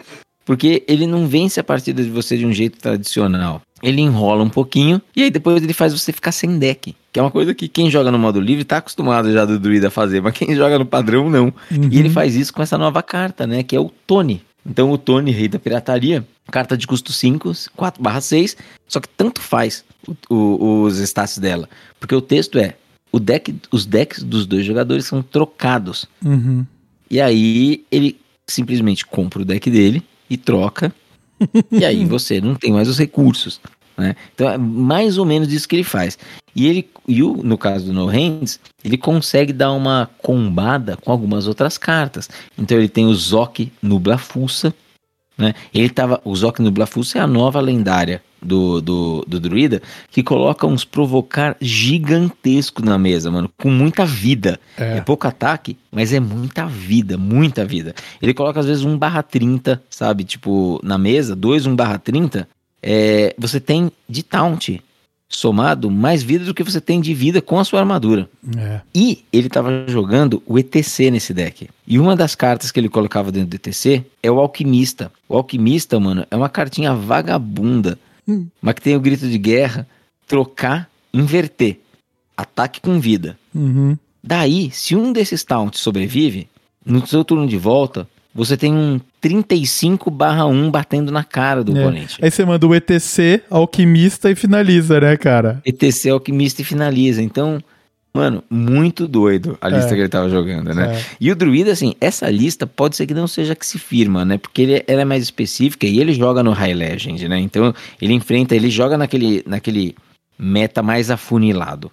Uhum. Agora, o Druida, eu acho que tem vida nesse meta, tá? Ele não tá nos decks melhores, mas é uma estratégia mais lenta e que vai sendo refinada aos poucos. É o tipo de estratégia que, com o tempo, ganha performance, ao mesmo tempo que Paladino Puro e, e, outras coisas vão perdendo, sabe?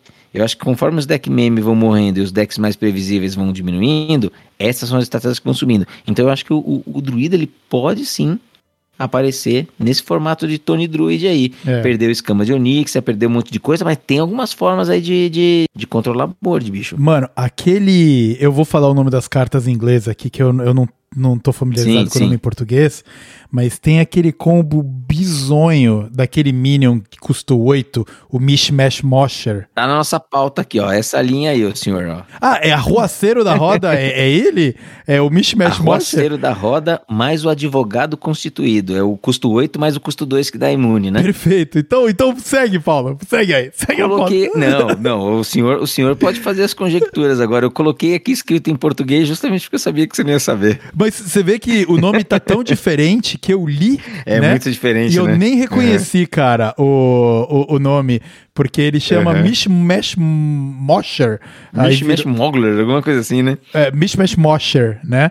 É, que- Mishmash Mosher. né? enfim, então o, qual é a dinâmica, né? Ele, quando ataca, Mas é o Mosher, mano. É o Mosh na roda ali, ó. O raceiro da roda. ele velho. é, exatamente. Deve ser Agora, da, da um a, ali, né? a, a roda que eles estão falando é roda de. É roda punk. Roda punk. Puta, agora eu entendi.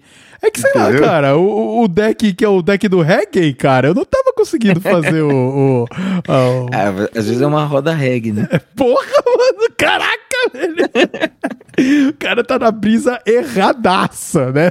Mas. É, às vezes acontece, né, mano? É o, você usa a coisa no momento errado ali, quando você vai ver se tá numa roda reggae. Ou vai ver o que acontece quando você leva um advogado pra uma roda reggae, né, É, não é um advogado qualquer, é um advogado constituído.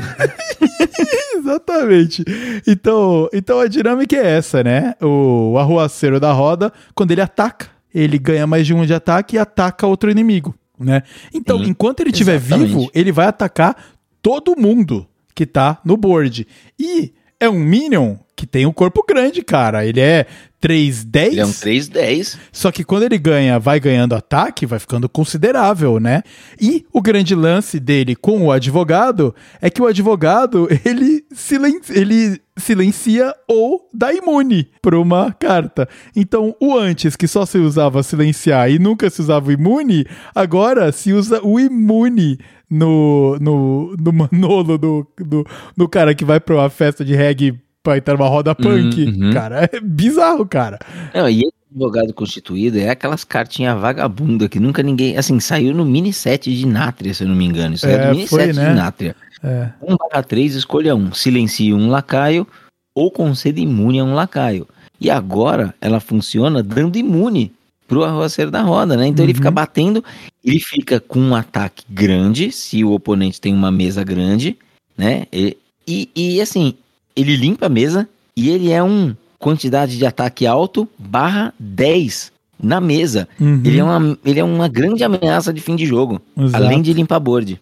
Exato. Então foi algo muito interessante, assim, são as táticas que o druida tá tendo, as novas táticas, porque ele já não vai mais a 20 de mana, porque ele não tem escamas de Oníxia para fazer limpezas interessantes, e ele tá se reconfigurando, né? Uma classe que tá com uma outra roupagem. A gente nem vai falar aqui do Hero Power Druid, né? Que Uhum. também é um arquétipo que, porque ele tá muito ruim atualmente, a gente precisa focar nos que estão um pouquinho, funcionando um pouquinho melhor. É. Mas, cara, é um arquétipo que está com uma roupagem diferente, tentando se reinventar É. depois que o defensor dos esquilinhos picou a mula, né? Apesar de que a Shell, de você ganhar mais armadura e mais ataque com seu Hero Power, ela tá ali, né? Tá ali, tá ali. Essa Shell tá aí. Ele só não se apoia só nisso, porque tem várias fragilidades que nem antes tinha o Quest Druid. que Se Exatamente. aparecia um taunt na sua frente, lascou, né, Exatamente. cara? Então, a, a Shell tá lá com o Groovy Cat, que dá mais ataque, aquele espíritozinho lá que dá mais armadura e tal. E, mano, eu, eu tava jogando e tomei o combo do advogado e Mishmash Mosher na 9, porque acho que ele descontou alguma das cartas lá. E eu tava com o board presente, mano. É, eu já tava falando, fechou. Já tava, sabe, mãozinha pra cima, letal na próxima. O maluco me trouxe a parada aqui, me limpou, me deixou um bicho gigante na mesa, me deu mó dano. E eu tive que assistir o replay, cara, porque eu nunca tinha visto. Aham, E eu virei e falei, o quê? O que, que tá acontecendo? O que, que, que é isso, cara? E é aquelas que você perde, mas você fala, ó, brabo. brabo, cara. É isso aí. Mas é bem legal, eu vou experimentar essa do Tony aí. É que eu não tenho várias das lendárias que o, o deck roda, né? Eu não É. tenho o Anub, eu não tenho o Anub Recan, então ah, eu, eu preciso, eu, eu vou ver. Se eu- É, tem o carcereiro, né? Tem o jailer, né? O jailer é um finalizador desse deck. é, o Jailer tá aí, né? Eu tirei o Zoc pelo menos, então ah, vamos eu ver. tirei né? o Zoc Se- também, é. É, o Zoc É. é. outro exemplo de que a Shell ganhar armadura, ela tá sendo valorizada, né? Porque ganhar armadura é o que faz o, o, o Javatusco 1 barra 1 ir crescendo, né? Ele é 1 barra É. 1 que vai aprimorando conforme o ataque e a armadura do herói recebido no turno. Então você ganhar armadura Uhum. vai deixando ele com muita vida. E aí vira uma barreirona ali. E o No Hands meteu lá o alquimista no, no ETC e ainda virou outro finalizador do deck. Pois é. Muito interessante o deck, né? E tem as outras classes também, Paulo. Temos aí o, o guerreiro da, da fossa, né? O, o xamã, né? Tá com o totem, aquele xamã maneiro do Ragnaros lá que eu tava torcendo pra funcionar, é mó meme. Cara, eu vou te falar uma coisa assim, ó. Você já reparou, mano? Ó, a gente fala do Machado duas vezes no episódio. No começo, no bloco de misplays, uhum. e no fim, que é pra falar das classes que não existem, cara. e, e, o pior, mano, é que assim, ele fez o review da Nai. Ele geralmente faz de guerreiro. Dessa vez ele fez de guerreiro e de bruxo. São as duas piores classes do jogo, mano. O cara ele contaminou o bruxo. Tudo, mano. Ele contaminou. o bruxo saiu com um monte de card legal e não tem um deck legal, mano. Caraca, velho. Tristeza, cara. O card mais legal da expansão é o card de bruxo, que é aquele dos pecados lá. É, ah, é aquele bom, mano. card, mano. Olha, velho, é aquele card animal. Só que eles precisam dar um jeito do card ver mais jogo. Aquele, é um, vai dar dó se aquele card não ver jogo. Tanta dó que dá, do mesmo jeito da Remornia, a arma lá do guerreiro, não vê jogo, que é outra arma animal, assim, sabe? Então, tomara que eles deem um jeito aí pra esse pra essa cartinha dos sete pecados virar, cara? Cara, é, eu tô olhando aqui na nossa matriz de confrontos, puxa, tudo lá embaixo, mano. O Fatigue em Pilock, Fatigue em Pilock, tá com 44%, cara. Aí tem é. o Tadius Warlock com 45% e o Curse in Pilock com 47%. Tristeza, cara, não, não dá. Tristeza, o cara. Melhor, o, melhor, o melhor guerreiro é o Enrage Warrior ainda. Enfim, cara, mas assim, temos que esperar. Tem, tem, tem tempo de maturação pela frente e vai sair buffs, né? Semana que vem saem uhum. buffs, já foi anunciado. Uhum. Vamos ver se dá uma mudada, né? Mas por enquanto tem algumas outras classes aí que estão fora do radar mesmo, a gente não vai nem gastar muito tempo. A gente já gastou até bastante tempo com classes que pode ser que mude tudo, né, nas próximas semanas. Exato. Cara, tem outras que não vale nem a pena por enquanto, bicho. Acho que só vale aqui a gente mencionar o, uhum. o, a última classe que tá faltando aqui é o Hunter, né? Que uhum. o caçador é uma classe que eu gosto, é uma das minhas classes prediletas de jogar. É, e você se divertiu também. bastante, né, com o bicho. Né? Nossa, né? cara. Porra, mano, eu gostei muito, gosto muito. É, e, a verdade, a verdade mesmo é que você não quer nem saber do poder da, da classe, né? Só quer jogar aquele dinossauro do banjinho, né? Ah, mano, pena que ele não fez jogo, cara. o dinossauro do banjinho. Aquela carta é maravilhosa, cara. E depois que a gente tava falando com o Tanaka, né? Tava eu, você e o Tanaka conversando no, no é. WhatsApp sobre as cartas, né? Que acho que ele tava abrindo o pack, né? E aí ah, o Tanaka, meu, ele pira, né?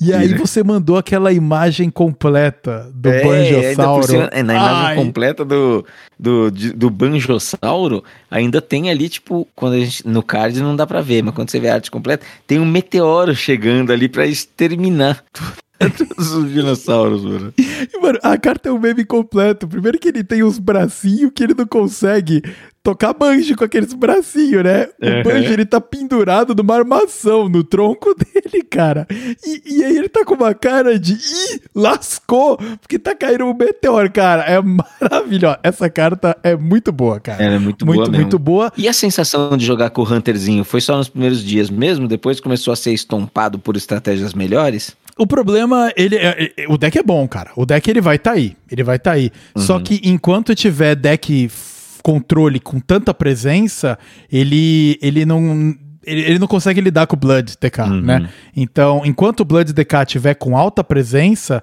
ele não vai ele não vai conseguir ter expressão. Agora, o a, a nova versão que tá rodando Algumas estão tirando a arma em favor de outras nagas, né? E, pô, é uma arma que. É, é, é aquela escolha que você faz. Às vezes eu, eu, não vou jogar nem com o deck que tá melhor, mas essa arma é muito legal, cara. A arma do, do Banjo lá, uhum. que, que você vai usando magia, é uma mecânica legal, né? É. Mas ela. Jogando com ela, dava pra ver que se você dá um roll baixo na fera que cai, é meio meme, assim. Um uhum. investimento num negócio que não fez diferença, né?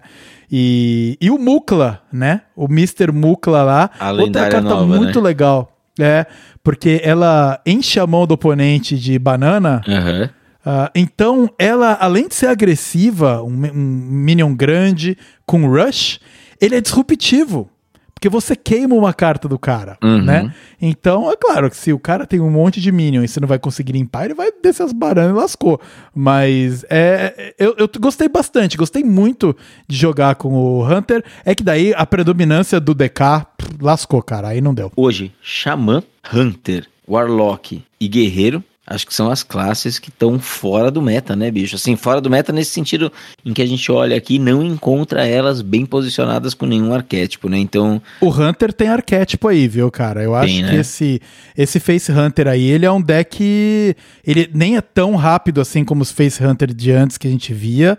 Mas ele. Se, se eu imagino que se os counters dele começarem a, a diminuir pelo menos a frequência no meta. Você falou aí, cara, que o, o Blood decai 20%, cara. Na verdade, na verdade, eu me enganei aqui, né, cara? O Face Hunter, ele tá com 52% aqui. Ele é um deck tier 2, né? Isso. Mesmo com a presença grande do counter, né? É, é. ele tem uma matchup spread aqui delicada, né? Entre os decks melhores. Mas ele tá aqui, o Face Hunter, ele de fato existe, né, cara? Eu não tinha considerado ele aqui na nossa pautinha, Vitor. E é do que você tá falando exatamente, né? É, exato, é. Então, o único problema é que a matchup dele contra o Blood é 33. Então, é. Cara, é que nem o Trump gosta de usar o termo ah. despair, né? Desespero, né, cara? É que... Ah, eu tô vendo. Essa lista é uma lista que, assim, você não vai rodar aqueles lacaios grandes, né? Você tá rodando algumas nagas, Isso. você tá rodando a rainha Chara, você tá rodando a arma, que é um instrumento selvagem, uhum. você tá rodando, ah, um engenheiro de som, que bota os robozinhos e tal. Entendi, é bem agressivo, bem pra frente mesmo, né? Isso. A carta de maior custo é a própria rainha Chara.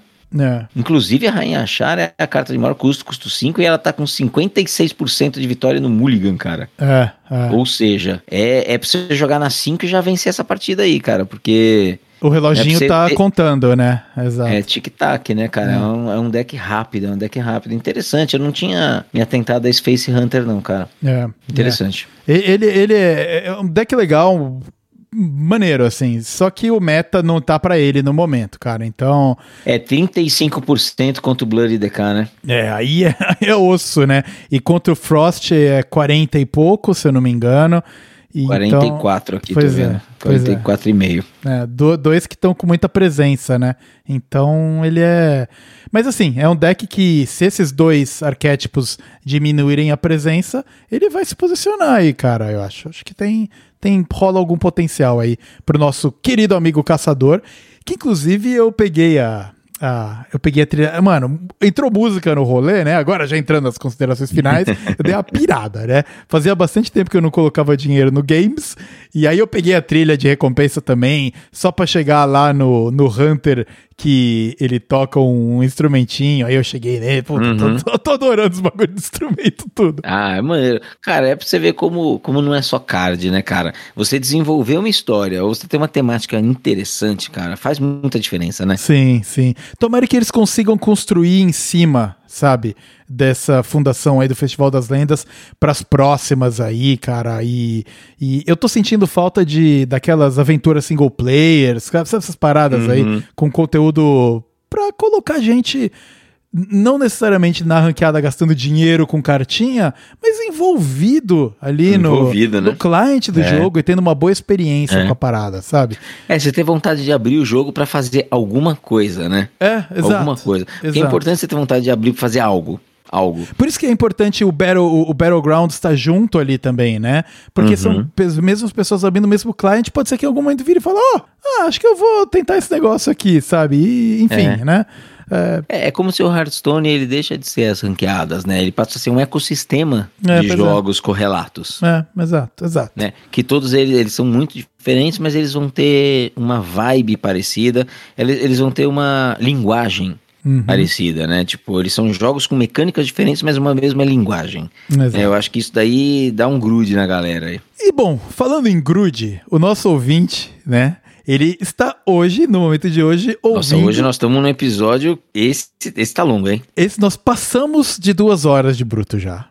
Passamos? Passamos de duas horas. Então, nesse Puta momento aqui, merda, claro que pro ouvinte vai estar um pouco menos, porque a gente edita e retrabalha, blá blá blá. Mas uhum. acabamos de cravar duas horas e dez. Olha aí, hein? Olha aí. Ainda bem que a gente já tá, ainda bem que a gente já tá bom nesse negócio, a gente precisa editar menos agora, né? É, é, acho que sim. acho que sim. então, eu vou fazer o meu ir lá fora. Paulo, eu vou começar aqui. Vou abrir a porteira e eu tá trago bom. dois. Eu trago dois lá fora. Tá, é porque o episódio tá curto, né? Então você já vai trazer dois já, né? Mas eles não são inovadores. Não é tipo eu falando é. do Nautilus ou do Darkest Dungeon, que são umas paradas mais, sabe, diferentes tá que eu tenho que explicar um.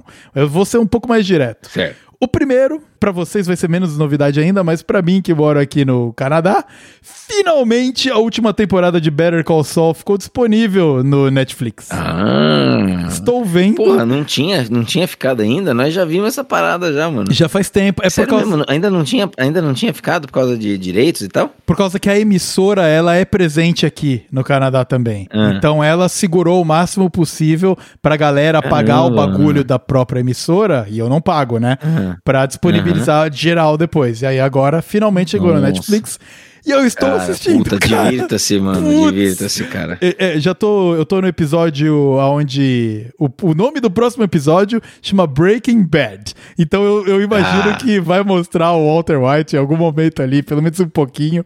Então, cara, que temporada, que série, velho. Eu vou terminar ela e começar a ver Breaking Bad pela terceira vez, provavelmente, na sequência, cara, porque esse universo que eles construíram aí, tudo é bom. O Better Call Saul é muito bom, o Breaking Bad é muito bom e o El Camino, que é o filme lá do, do uhum. Pinkman, também é muito bom, cara. É tudo uhum. bom, velho. Eles são muito, muito da hora, cara. Então, fica aí a recomendação. Você já viu, né, Paulo? A, a Eu já vi, já vi. Já muito vi, bem. gostei muito. Muito gostei bom, muito. muito. bom. Quem sabe viram é isso aí no futuro, aí, em algum momento. É. E, e a outra recomendação que eu gostaria de dar é não caia no bait da galera chata que tá criticando o filme do Mario. Vai ver o fucking filme do Mario, porque é muito bom, mano. A gente já comentou aqui várias paradas de sessão pipoca, né? E tudo mais. Velho, que baita filme de entretenimento sensacional, maravilhoso. Cara, é. Pra quem é fã, para quem só tá querendo ir ver a história do Mario, todo mundo sabe a história do Mario, as referências, referências a Mario Kart, referências ao Mario da época 2D, dos 16 bits até o mais moderno. Eu joguei o Mario Odyssey, né, que é o Mario do uhum. Switch, uh, que é um, do, um dos Big Marios do Switch. E cara, tem referências diretas ao Mario Odyssey. Então, puta, olha, é, mano, me diverti muito no cinema. Não vi, o filme curtinho com Jack Black, se você vê em inglês é o Jack Black, que eu adoro também. Então, baita filme. Não cai no bait dos críticos mala, falando que o filme é ruim. O filme é brabo. O filme é muito brabo. E é isso. Maneiro, maneiro, Vitor. Muito bom. Eu, eu estou com um problema hoje, cara, que eu não tenho um ir lá fora definido, porque ah. nos, nos, últimos tempos aí eu não tenho feito muitas coisas assim lá fora, por assim dizer. Então eu não estou com, com um ir lá fora constituído, mas eu gostaria de aproveitar a minha dica aqui e reforçar um ir lá fora que eu já dei há, acho que há dois episódios atrás, que é o do Brooklyn Nine-Nine, cara. Eu queria reforçar, uhum. não só porque porque eu tô sem nada pra falar agora, porque essa é a grande verdade, né? Na realidade. Mas, porque, mano, eu tô completamente apaixonado por aqueles personagens, mano. O bagulho é bom demais, mano. Uhum, é uhum. muito bom. Sabe, não tem um ali, mano, que eu tenho uma crítica que fala assim: ah, não, acho que isso aqui eu gostaria que não tivesse sabe? Porque seria melhor sem ele. Não, uhum. até aqueles velhos, sabe? O velho que tira a camisa o tempo cara, todo. Muito e bom. O, dele. o Scully e o Hitchcock, cara, eles são Isso, muito eles, bons. É, cara, é tudo muito é muito bom. bom. Tudo é, é, muito bom, assim. Eu tô completamente encantado pelo, pelo, pelo Brooklyn Nine-Nine. E, e, é o tipo de, de, coisa que eu tava procurando, assim, sabe? Tipo, episódios rápidos, que seria rapidinho, assim, e, e, mano, e é. E te pega. Uhum. E te pega. Sabe? E a história vai sendo construída de uma forma que é, é, ela não é. Se você perder um e assistir o outro, não, você não perde nada, uhum. você perde só um pouco, sabe? Porque eles constroem aos poucos, eles vão desenvolvendo os personagens devagar. Eu tive isso um pouquinho com o Big Bang Theory, uhum. sabe? No começo, depois parece que eles encheram demais linguiça, assim, sabe? Acabou ficando uma coisa assim, mas eu tinha essa sensação. Com o Brooklyn, eu tenho mais do que eu tive com o com o Big Bang Theory, assim, cara. Eu tô com uma identificação muito grande, assim, com, com ele e com os personagens. Então, é. como eu estou sem um ir lá fora novo, eu vou reforçar esse daqui, porque no, quando eu falei, eu tava só começando e agora eu tô completamente absorvido ali, cara. Uhum. Tô na uhum. segunda temporada e e, mano, me cuidando para não ver um atrás do outro, assim. É, é. O, já apareceu o Sargento Pimento ou ainda não? Não, ainda ah, não. O Sargento Pimento ainda não. Ainda Ai, caraca, é maravilhoso. Puta, tem muita coisa boa vindo pela frente, cara. A série é muito boa. É. E tem aquele termo que a galera fala de comfort food, né? De você comer alguma coisa para se agradar, se né, fica feliz e tal. Uhum, Normalmente é porcaria, uhum. mas te deixa feliz. Uhum. Uh, Brooklyn Nine-Nine entra nessa categoria de série, né? Às vezes você só quer ver alguma coisa para te esfriar a cabeça um pouco do, de qualquer coisa que você tá rolando e tal. E só ter um good times ali por alguns minutos, por 20 minutinhos ou 40, se você engatar um no outro. Brooklyn Nine-Nine é realmente muito bom. É isso aí. Muito bem, Paulo. Com isso, fechamos aqui. O último recadex aqui que nós temos é para você ir lá no Twitter, arroba tavernahsbr, é, dá o retweet neste do, da postagem oficial desse episódio aqui para começar a ganhar os seus tickets para a nossa próxima, as, próximo sorteio, né? E também, claro, uhum. para poder engajar com a gente, trocar ideia. Você vê, a gente no episódio aqui sempre comenta de alguma coisa bacana que a gente trocou ideia lá com alguém, né? Então, vem lá, vem fazer parte da comunidade. Você também pode seguir o Paulo por arroba Nogrum ou eu por arroba V underscores para nos acompanhar mais diretamente. Uh, todos os links estão na postagem deste episódio aqui. E com isso, eu dou o meu bye bye. Vou aqui jogar de Undead Priest. E é isso aí, Paula. Pode fazer o fechamento do episódio número 42. Muito bem, eu vou fazer meu fechamento aqui porque como falei, os dias estão um pouco ocupados, então eu preciso fazer um fechamento rápido, porque o episódio já está longo e eu tenho três missões diárias aí que eu preciso desovar uma antes de dormir, cara. Então, senão eu vou perder um valioso XP. Mas tá fácil, tá fácil. É só fazer umas coisinhas lá que eu já detectei o que, que é. Mas muito bem, Vitor. Episódio enorme, né? Eu acho que talvez a gente vai bater o nosso recorde aqui. Mas a gente tinha muita coisa para falar. Falamos da nossa ação, falamos de coisas que aconteceram aí é, fora do meta e falamos bastante do meta, né? Falamos do meta, eu achei que até que a gente fosse um pouco mais conciso, mas no fundo, como você tá jogando bastante, também trouxe bastante impressões aí do jogo para nós, né? O que foi muito bom é, para todos os nossos ouvintes, com certeza. Meta em modificações, esperem nerfs muito em breve. Não deve ser na semana que vem, deve ser na próxima né, nerfs e buffs, e aí a gente vai ver como é que vai ser esse meta. Quando ele estiver se assentando, tiver tudo bem, vai vir um mini set e vai descangalhar tudo de novo, né? Então é até uma coisa que a Blizzard tem que começar a ver. Mas enquanto nada disso acontece, uh, a gente vai seguindo por aqui, acompanhando o meta, trazendo algumas novidades para você, trazendo essas curiosidades todas, né? A botland aí, vamos continuar acompanhando aí o mundo dos bots para saber como é que eles estão. E, e a gente vai trazendo aqui todas essas coisas que vocês não esperam, mas só a gente traz, né? Vocês só vão ver aqui. E muito bem, Vitor. Então, muito obrigado aí de novo pela sua participação. Sempre muito bom trocar uma ideia do jogo contigo. Muito obrigado você que nos ouviu até agora, né? Até aqui. E espero que vocês fiquem todos muito bem. Né? Nos aguardem aí até daqui a duas semanas. Agora eu já não vou mais enganar vocês, já entendi que a gente está gravando a cada duas semanas. E que vocês todos fiquem muito bem, fiquem com todos com muita saúde. Nós estaremos por aqui. Vocês podem nos encontrar sempre na ranqueada.